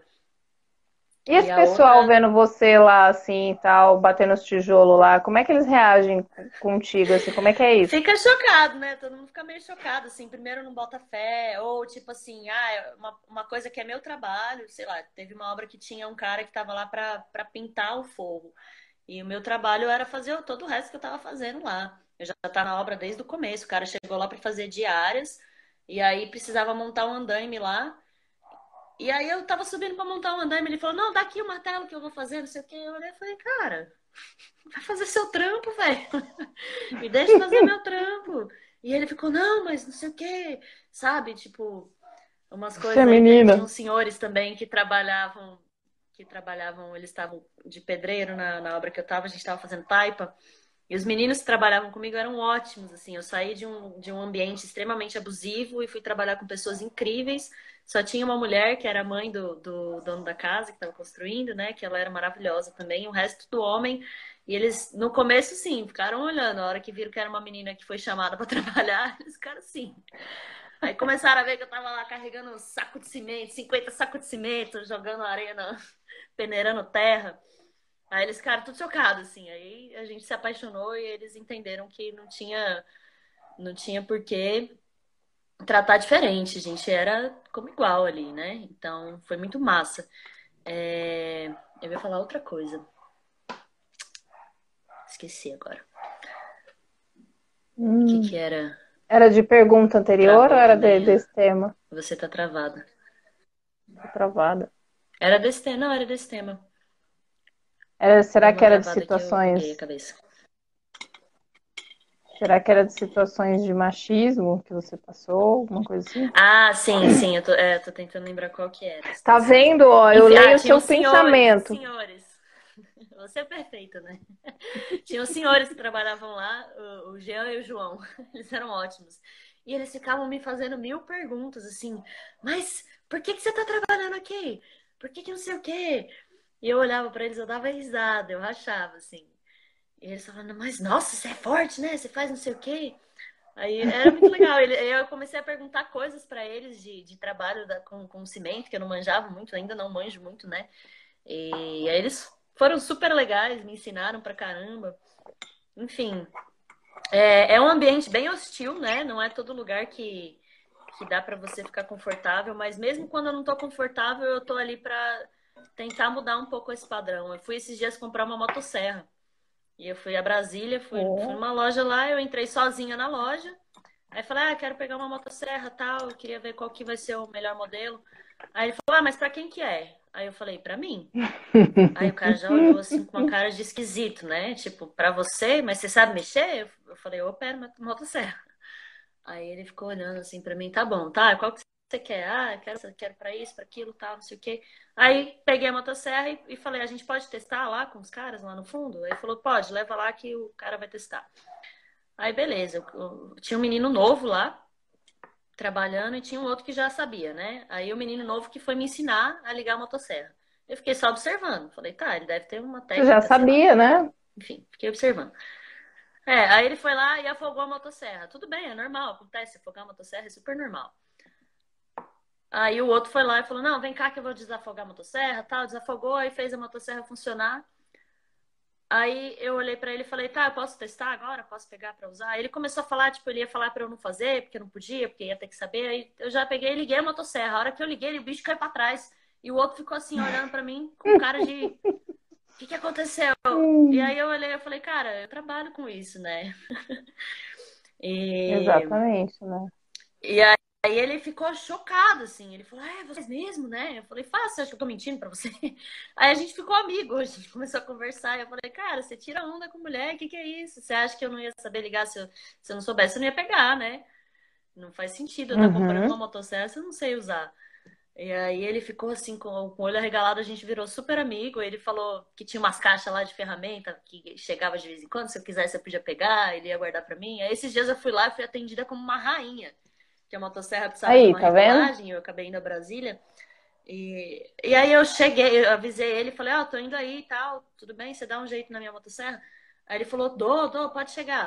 Aí cheguei, estacionei o carro, a hora que eu desci do carro, veio, já veio um atendente me chamando pelo nome, me pegando a minha motosserra e eu fiquei tipo. Ó. Oh. Merecido. Só faltou a tacinha de champanhe. né? Foi muito massa. É, Foi muito, muito legal, massa. né? Eu acho, eu acho que quando a gente. E é isso, vai todo dia quebrando, né? É.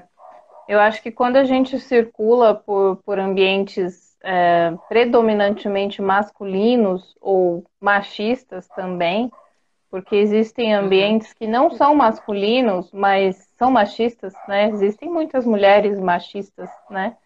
Sim, é... o que eu entendo também é isso.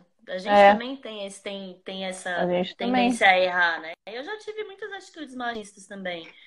E, então é isso, eu acho que tratar o outro, até os machistas, por mais difícil que seja, tentar tratar com calma, explicando, porque aí a pessoa começa a se abrir para entender, né? Se é. você, é. a gente chega já na loucura, já berrando, já gritando, não funciona. Eu sei que às vezes dá raiva, que você, é só o que você quer fazer, mas não funciona. você tem que chegar e é. explicar. É. Às vezes você tem que pegar o menininho ali, ó, sentar, desenhar. Nem sempre vai dar certo. No parkour foi muito isso também. Meu, meu amigaço, que é, né, é instrutor, ele tinha muitas atitudes machistas e foi muito difícil ensinar ele, explicar para ele por que estava sendo machista. Porque cresceu numa parada que acha que é só aquilo, né? Sim. E é isso. Não é papel de ninguém ensinar ninguém, mas se a gente consegue, se consegue ter paciência, né? Virar um budinho na hora lá e aguentar o tranco, é. aí vale a pena, porque você cria. Um Aproveitar ciclo... a oportunidade, né? De que você tem ali, se a outra pessoa te dá essa abertura, né? E você está com paciência e tem esse, esse discernimento ali para ensinar, por que não, né? No, no grito a gente não vai aprender nada, no grito a gente não vai ensinar nada, né? Então, às Eu vezes tem coisas que tem coisas que a gente, por mais que a gente tente demonstrar para o outro, para que ele entenda, é, às vezes a pessoa não vai conseguir naquela hora, né? Porque ela tá muito fechada ali na convicção dela, né? nas crenças dela, na, no que ela acredita, no que ela acha, no que é a opinião dela, ou no que ela teve a vida dela baseada em uma série de experiências ali que ela conclui uma determinada coisa, mas é a conclusão que ela teve nas experiências dela, né, na bagagem de vida dela. E não porque ela teve essa conclusão na sua bagagem de vida que aquilo é real para o resto do mundo. Não, é um recorte dela, né? E aí, a gente vai tentar falar e conversar, explicar para a pessoa, demonstrar uma outra forma de ver, mas a pessoa insiste que é aquilo, né? Ela tá fechada para outras opiniões, então não adianta, né? Ficar dando murro na ponta da faca. não vai chegar a lugar nenhum, né? Então, às vezes, aquela hora é uma hora de desistir, né, do, do embate, porque você não, não vai conseguir, né? Você vai ficar na base da, como se diz, do, do confronto e não vai virar nada. Mas às vezes numa outra situação, num outro momento, que a pessoa está mais calma ou está mais aberta, né? Ou ela veio te perguntar alguma coisa. Aí você vai inserindo. Acho que com um pouquinho de amor ali, paciência, a gente consegue muito mais do que no grito, né? Do que na, na base do é. ferro e fogo, né? Sempre ah, devagarinho. É, meus amigos né? já são meio do, do inverso. Eu sempre falo pra eles. Seus amigos são do inverso? Com carinho. Eles estão aí querendo dar soco, murro. Não é assim, amigos. Não é assim. Calma, calma, gente. Menos, menos. Já, já, chega de ódio por aí. Às vezes tem, né? A situação em que você vai lá com todo carinho, com todo amor, você fala uma, duas, três vezes, né? Aí não dá mais, então há um momento, né, que você tem que soltar um grito, né? Então, tudo você tem que medir, né? Mas vir logo de, de cara confrontando, acho que a gente não consegue muita coisa logo na base do confronto, né? Geralmente não dá muito certo, né?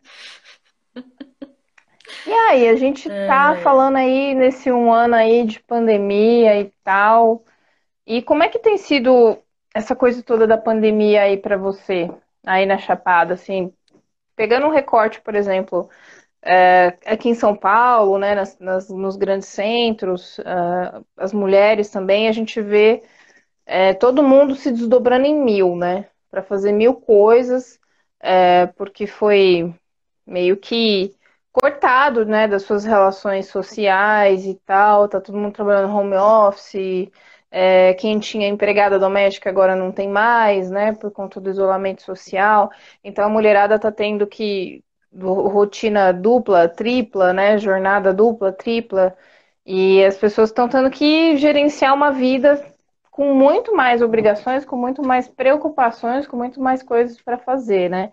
Então, a gente tem vi- visto aqui, né, nas cidades, muita gente exausto já, esgotado, é, fisicamente, emocionalmente, é, com sérios problemas mesmo psicológicos, né, emocionais, do, do quanto que o, a falta do convívio, da interação social é, tem afetado essas pessoas que agora estão todas confinadas em casa. E às vezes tendo que é, se desdobrar em mil facetas para dar conta do seu dia a dia, coisas que antes não era assim, tinham vários ajudantes e tal, né? Como é que tem sido a tua realidade aí na pandemia? Como está sendo esse um ano aí? Como é que tem sido? Como é que é o seu dia a dia? Como é que você tem lidado com essa questão? Como vocês estão fazendo aí nesse nesse um ano maluco que a gente está vivendo? cara, aqui é uma bolha, né? Onde eu vivo, querendo ou não, é uma bolha. Demorou muito para chegar o peso que é para fora. é, Demorou muito para chegar aqui. O peso que são na cidade, que é nas cidades grandes, né? Tipo assim, eu que eu saiba de mortes aqui deve ter tido uma ou duas, até onde eu saiba, né? É óbvio, é sempre uma morte, não é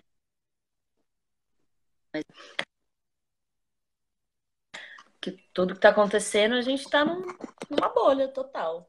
Então, assim, a minha vida de certa forma não mudou tanto, porque eu trabalhava na época que, eu, que começou a pandemia, eu trabalhava e morava com as pessoas que eu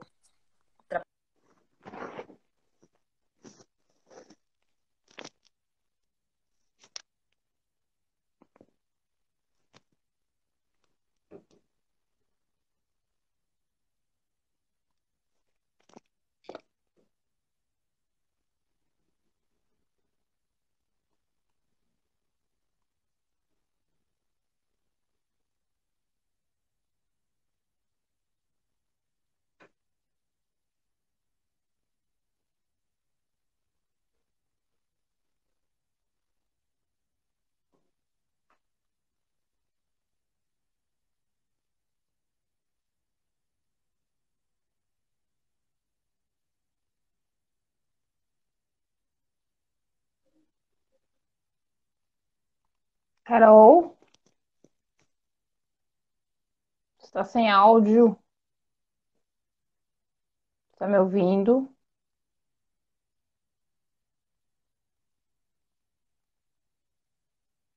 Voltou?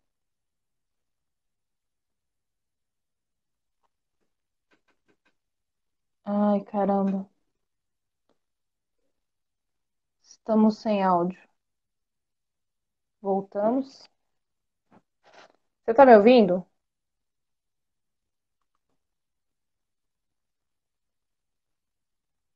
Carol, está me ouvindo? Vocês estão me ouvindo, gente? Peraí.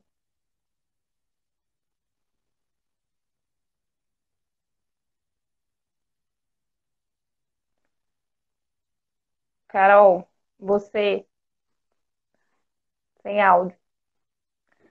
Ai, você não está me vendo. Tira o fone. Coloca de novo. Problemas técnicos, pessoal. Coisas de internet. Vocês estão me ouvindo? sim, não, sim, mas tá. Vocês me escutam, mas a Carol não. Beleza. A Gi está normal, eu não sou normal, não. Não sou muito normal, não. Então, o áudio da Carol tá com problema. Vamos lá. Carol. Ah, a Carol saiu, gente. Espera um pouquinho. Ela vai entrar de novo. Aí, quem sabe, a gente consegue normalizar aqui o áudio dela. Ela tinha me falado que o celular dela tava com um probleminha no áudio. E é até por isso que ela só conseguia ouvir as coisas com fone. Então, pode ser que tenha desplugado o fone do celular dela aí. E aí ela. O Instagram não deve estar reconhecendo. Bom, vamos ver se ela conseguiu voltar. Ainda não. Ah, voltou. Vamos lá.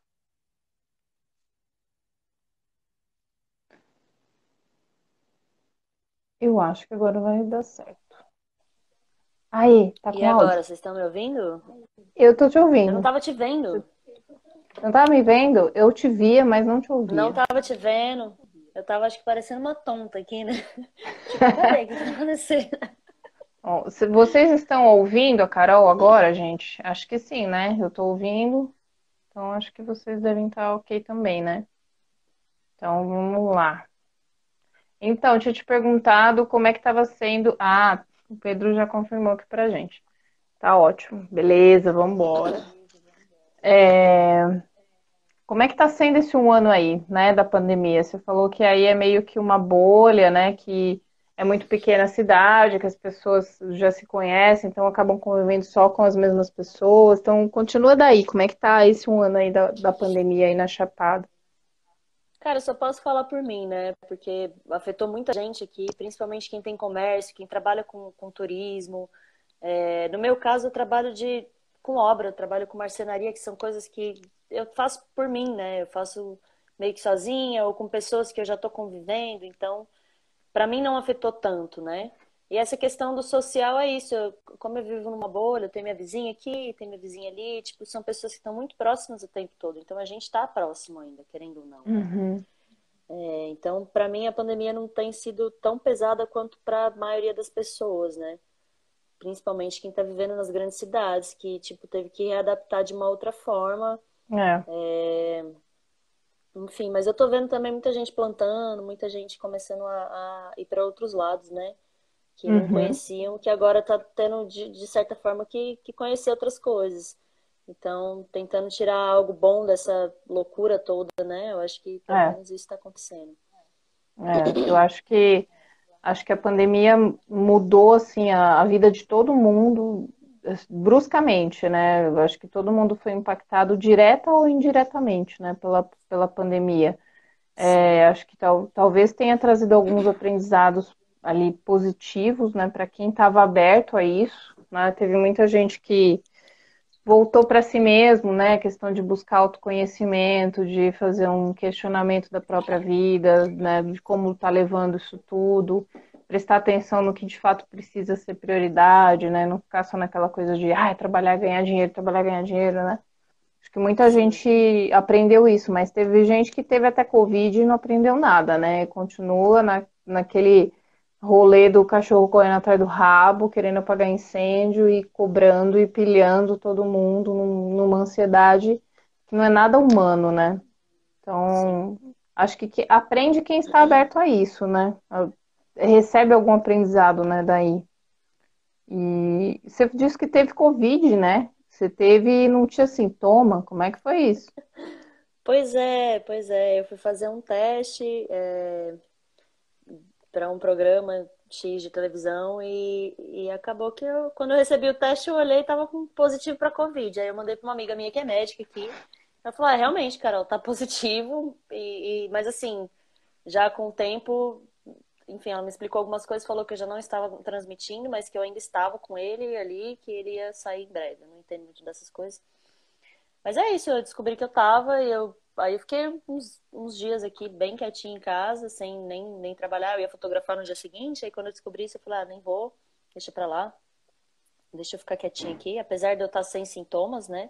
Uhum. É, como eu acabo encontrando algumas pessoas aqui, eu preferi também ficar mais isolado, né? Uhum. Mas é isso.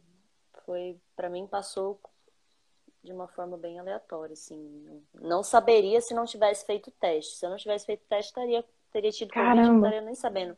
É muito louco isso, né? É, você muito tem uma louco. parada que você nem sabe que tem. E provavelmente muitas das pessoas aqui tiveram também. E é aí que acaba transmitindo, né? A pessoa não tá sentindo nada, não tem sintoma, então ela não vai atrás, né? De, de ver o que que tá É. acontecendo, né? É. Pelo, E- pelo que eu entendo, o assintomático ele tem menos possibilidade de transmitir, mas aí fica mais perigoso também porque ele tá assintomático e ele, ou não, transmite, né? Enfim. É. Não é, não é muito algo que eu manje muito, né? Essa Uhum. questão de. Bom, mas que bom que que você passou aí ilesa, né? Com esse, com esse negócio aí, né? Porque, olha, eu tava assim, contabilizando. né? É, por favor.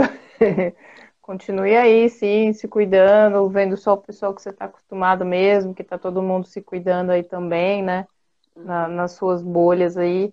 Porque aqui, assim, é, aqui em São Paulo, a gente estava contabilizando quantas pessoas que já tiveram Covid que a gente conhece diretamente, assim, que é parente, é, ou é mãe, pai de um, de um amigo, ou é- são os próprios amigos. E eu parei de contar quando deram 15 pessoas, né? Dessas 15, uma faleceu, que foi a mãe de um grande amigo meu. E aí, quando você começa a olhar, assim, mais de 15 pessoas, pessoas da sua família tendo sintoma, sintoma grave e tal, e precisa de oxigênio, você fala, caraca, é um negócio mu- muito doido, né? Muito, assim, é absurdo o que está acontecendo. E eu acho que, de fato, isso vai mudar demais a nossa vida, o nosso psicológico, como que a gente vai, vai vivenciar, né, isso depois, né? Porque acho que a vida não vai mais voltar a ser a mesma, né? De... Eu acho que o sistema colapsou já, né? É, eu É acho que é sim. um- Vai É. todo mundo ter que mudar muita coisa. É isso mesmo. Muita coisa. Re- Rever muita coisa, né? Porque essas doenças, elas são provenientes também, principalmente da- das nossas atitudes, né?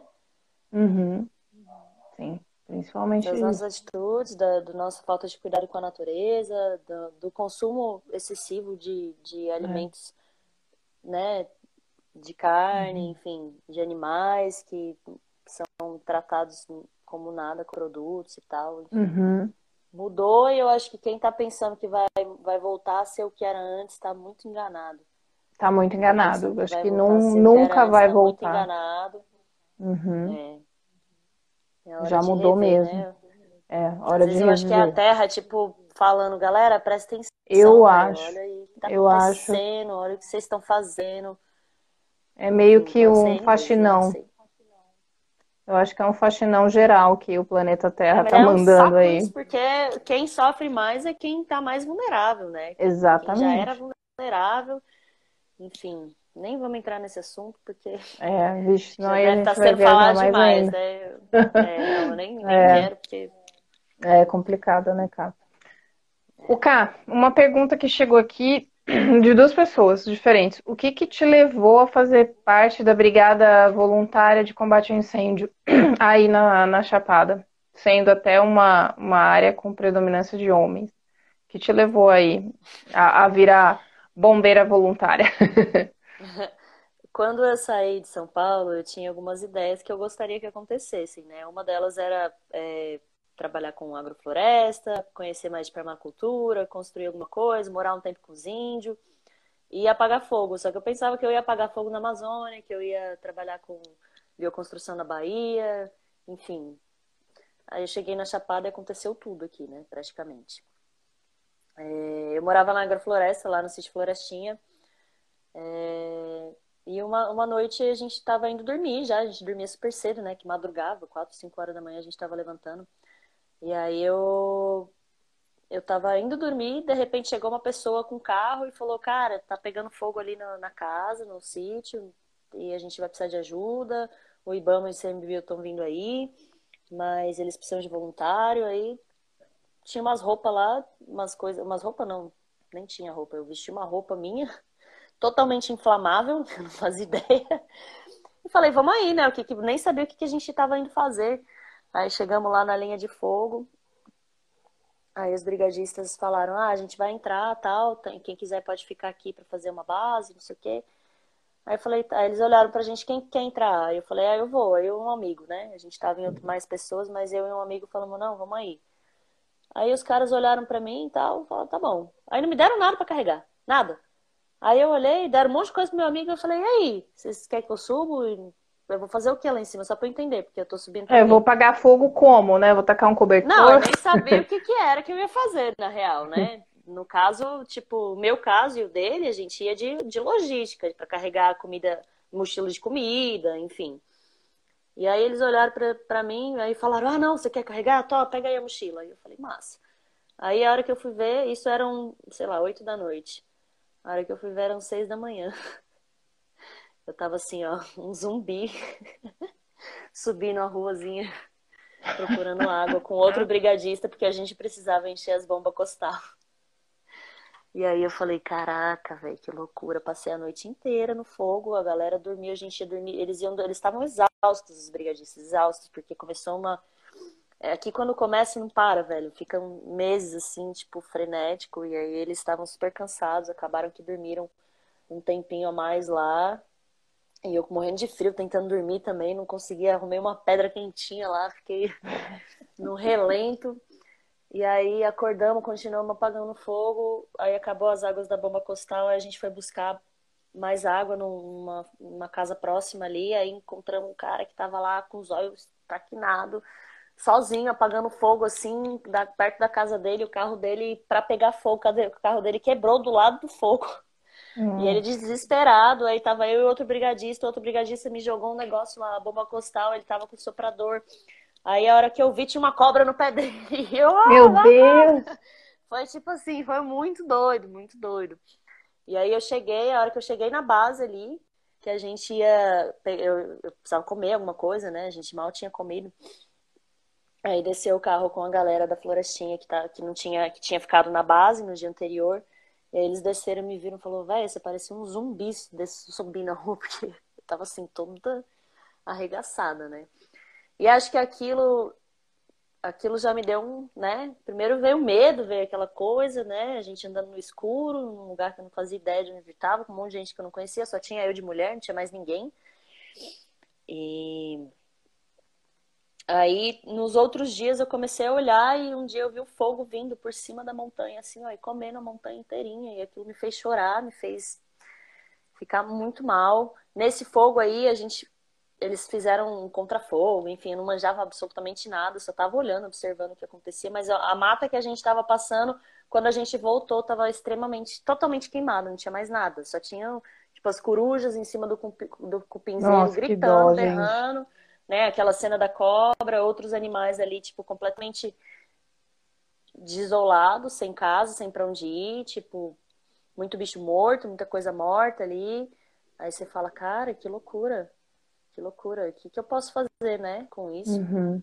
E, e, aí começou, aí eu comecei a entender que rolava a brigada voluntária e entrei num grupo lá e, e chamaram. Falaram, ah, tá precisando de apagar fogo tal dia. Então eu trabalhava, tava trabalhando na agrofloresta, de final de semana tava indo é, expor. E aí teve um final de semana que rolou, alguém chamou e eu peguei e fui, né? Passei a madrugada também apagando fogo com a galera e comecei a entender mais como funcionava esse movimento. E esse ano agora que passou já foi bem melhor para mim em questão de, de equipamento e tal, porque no outro eu tinha acabado de chegar, então eu não sabia o que estava acontecendo, né? Aí, ano passado, eu decidi que isso seria uma coisa que eu gostaria de fazer, porque se eu tenho capacidade, se eu, se eu posso estar ali, é, se eu consigo disponibilizar um pouco do meu tempo para ajudar de alguma forma, né? Tem mil formas de ajudar, inclusive, Sim. a galera que faz as comidas da, da gente, a galera que ajuda com grana, que está longe às vezes, né? Enfim, é, tem mil formas de ajudar e essa foi a que eu encontrei que eu podia, né? E é isso. Acabei me apaixonando, assim, por esse rolê de poder estar tá, tá ali com a galera e conhecer muita gente massa, né? Desse rolê também, que é voluntário, gente que, tá, que faz mil coisas diferentes e que tá ali se disponibilizando para estar tá apagando os incêndios que acontecem aqui. É história pra caramba, né? Caramba. É muita coisa, né? Muito intenso Muita a vida aí também, né?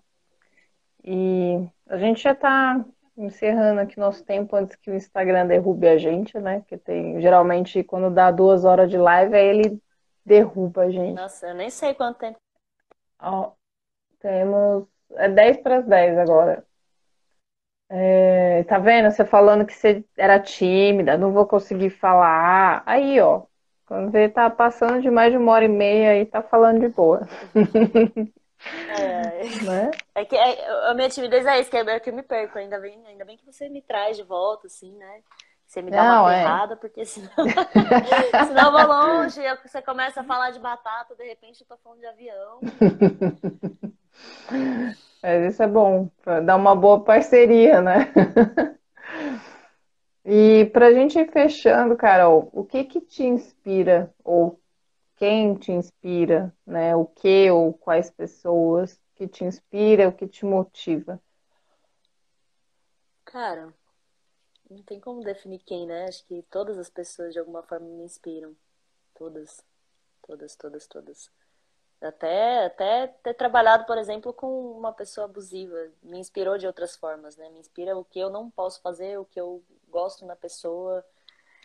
Enfim, não tem, não tem muito como definir uma coisa só. Acho que tudo, tudo inspira. Tudo. Muito louco. E, o- e o que que te motiva? O que que te faz seguir adiante? Fazer o bem, né? De alguma forma, pra mim e pros outros, a vida toda. A vida, a vida me inspira. É isso, a Mari acabou de falar, é a vida. Bom que eles sabem. Eles leem meus pensamentos, às vezes eu não consigo falar, eles falam. Dá um branco, os universitários ajudam, que eles já te É porque conhecem, né? é difícil responder essa pergunta, porque é uma pergunta Uhum. muito profunda, né? É um Sim. trabalho terapêutico isso que, isso que a gente tá fazendo, já falei pra você. É, Mas é muito, é muito profundo pra responder de uma forma genérica, assim. Então, eu não, não consigo. Não sei responder ela de uma forma genérica. Você já respondeu, tá vendo? Bom, Carol, minha querida, eu acho que é isso que eu tinha anotado aqui para perguntar para você já foi. Também já fiz as perguntas que o pessoal mandou aqui na caixinha. Se alguém tiver mais alguma pergunta, aproveita aí os últimos minutos aí, e manda aí pra gente. Tinha umas perguntas também no inbox hoje no, no Instagram. Acho que Ah, o pessoal que te conhece é. E eu aproveitei e trouxe pra cá. Tinha Mas, acho que umas duas ou três que eu trouxe as perguntas de lá do, do inbox pra cá. E foi muito legal. Então aí eu queria que agora você deixasse uma mensagem sua de encerramento aí para um recado para quem está assistindo a gente, enfim, alguma mensagem final que você quiser deixar aí pro, pro pessoal que está assistindo a gente, para ficar gravado aí. uai, acho que, pelo menos para as pessoas que eu tô vendo aqui, a maioria é tudo meu amigo, né? Ai, que legal. Venham me visitar, amores. Venham me visitar, vamos construir uma casa. Vamos morar todo mundo junto, fazer uma ecovila. É isso. Ah, eu tenho um recado para você, Gi. Olha aqui a fotinha que está na minha geladeira. Ah, que bonitinha! Eu, Raul e Carol. Carol fotografou o nosso casamento. Ah, show de bola. Algumas das melhores fotos da minha vida, Carol que fez. Tem algumas ali que, cara, eu agradeço você eternamente por você ter pego alguns momentos instantâneos ali com a que sensibilidade, porque você, olha, tava na, na hora certa, né? Inclusive, tô esperando vocês aqui também, Pode breve, deixar. hein? Quando ó, com derem uma certeza. baixadinha, venham. Sim, Dalinha, a Mari, a Ná também. Venham, venham todos. Pode deixar. Assim que, que as coisas abaixarem aqui, assim que a gente puder sair com, com mais segurança, né? Um pouco mais de tranquilidade, aí a gente vai aparecer por aí na Chapada, vai, vamos fazer um, um, um detox da cidade ficar uma semana aí na Chapada, aproveitar, ajudar você a plantar uma semana não, vem logo uma... pra ficar um mês, né? Pelo amor de Deus, detox você vai ter que ficar um ano pra fazer um detox. Começar o detox. É que aí, né, tipo, é, o, o, o, lado empreendedor aqui de São Paulo não, não dá, né? A gente, como é que paga os boletos, né? Ah, ah, as, dá, as, dá as sim, coisas aqui, né? E aí, carimão? Né? Então é isso. Muito, muito obrigada, Carol, de ter topado essa ideia. Eu sei que você ficou assustada. eu sei que você quis correr. Nossa, fiquei você ficou com medo. O medo bateu na sua porta. Tá? Mas, mas eu vim, né? Mas você veio. Vai com medo mesmo, né? Essa é a frase de Carol. Né? Então, minha querida, Lá, muito. Caiu até o meu. O meu a é sua luz aí toda uma iluminação aqui atrás, caiu tudo já. já tá despencando aí. Então é, é isso, Carolzinha. Eu, né? Já são 11 horas da noite. Já, imagino, né? 10 horas da noite você já tá, acorda super cedo, né? Então, uhum. muito, muito obrigada mesmo de ter topado, de ter participado, né? de, de ter doado o seu tempo aí, a sua energia, seu conhecimento. Isso eu acho que é o mais importante, né? Essa doação de tempo porque com certeza tua fala impactou aqui não só a mim, mas todo mundo que estava assistindo, mesmo que eles já te conhecem, é, as falas vão entrando devagarinho, né? A gente sempre aprende quando a gente escuta, né? Então, com certeza, com muito, certeza. muito obrigada mesmo de ter participado. Pessoal, muito obrigada mesmo de vocês também terem participado aqui terem entrado na live, feito as perguntas, o pessoal que mandou perguntas lá no inbox do Instagram lá. Deu para ver, a rede de apoio da Carol é massa. Minha rede de apoio é rede... é maravilhosa, cara. É maravilhosa, Paulo, é maravilhosa. É super e, ativa. E agradeço demais. Demais. Ah, tamo junto. Por toda essa troca, por toda essa conexão aí. Você sabe que estamos juntos demais. Mesmo tamo junto. um pouco, é isso. Sim. Obrigada por tudo. Você é uma mulher Muito... inspiradora. Hum. Inclusive, hum. a próxima entrevista tem que ser você entrevistando você mesma, né? não, eu faço o contrário, né? ponho você para me entrevistar. Vixe, não, não faz isso não. Porque eu não tenho esse negócio de puxar você de volta, entendeu? Você se perder um pouquinho, eu vou me perder e nunca mais vou me achar. Tá bom. Vou, vou dar uma voada ali. Combinado. A gente acha outra pessoa, então. Mas, pessoal, muito obrigado mesmo de todo mundo que participou, que colaborou aqui, que trouxe mais força para essa mulher super forte aqui, a Carol. Cara, a gente escuta você falando as coisas, dá vontade de sair quebrando uns muros no peito, assim. dá então, muita vamos quebrar força todo mesmo. Mundo junto, dá, né? Se dá a gente muita tá força. junto é mais fácil ainda, cara. Com Quando certeza. a gente tá junto é mais fácil. Exato. É isso. Né? Obrigadão mesmo, gente. Não poderia encerrar esse evento online que eu fiz ao longo de março e abril com outra pessoa que não manha. fosse você.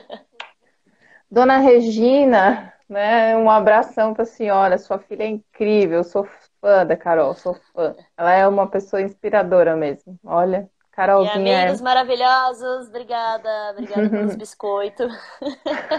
Seus gostosos. Amo vocês. Eu vou deixar salvo aqui, a live vai ficar aqui no, no IGTV, e aí nos próximos dias ela vai estar tá lá no nosso canal no YouTube também. Então aí depois quiser replicar por aí, vai ficar em definitivo, tá bom? Carolzinha, muito, muito, muito obrigada mesmo. Gratidão mesmo. Tchau, Carol. Beijo, beijo. Tchau, beijo. gente. Beijo. E até Tchau, mais. Ju. Tchau, Mari. Beijo para todos. Valeu.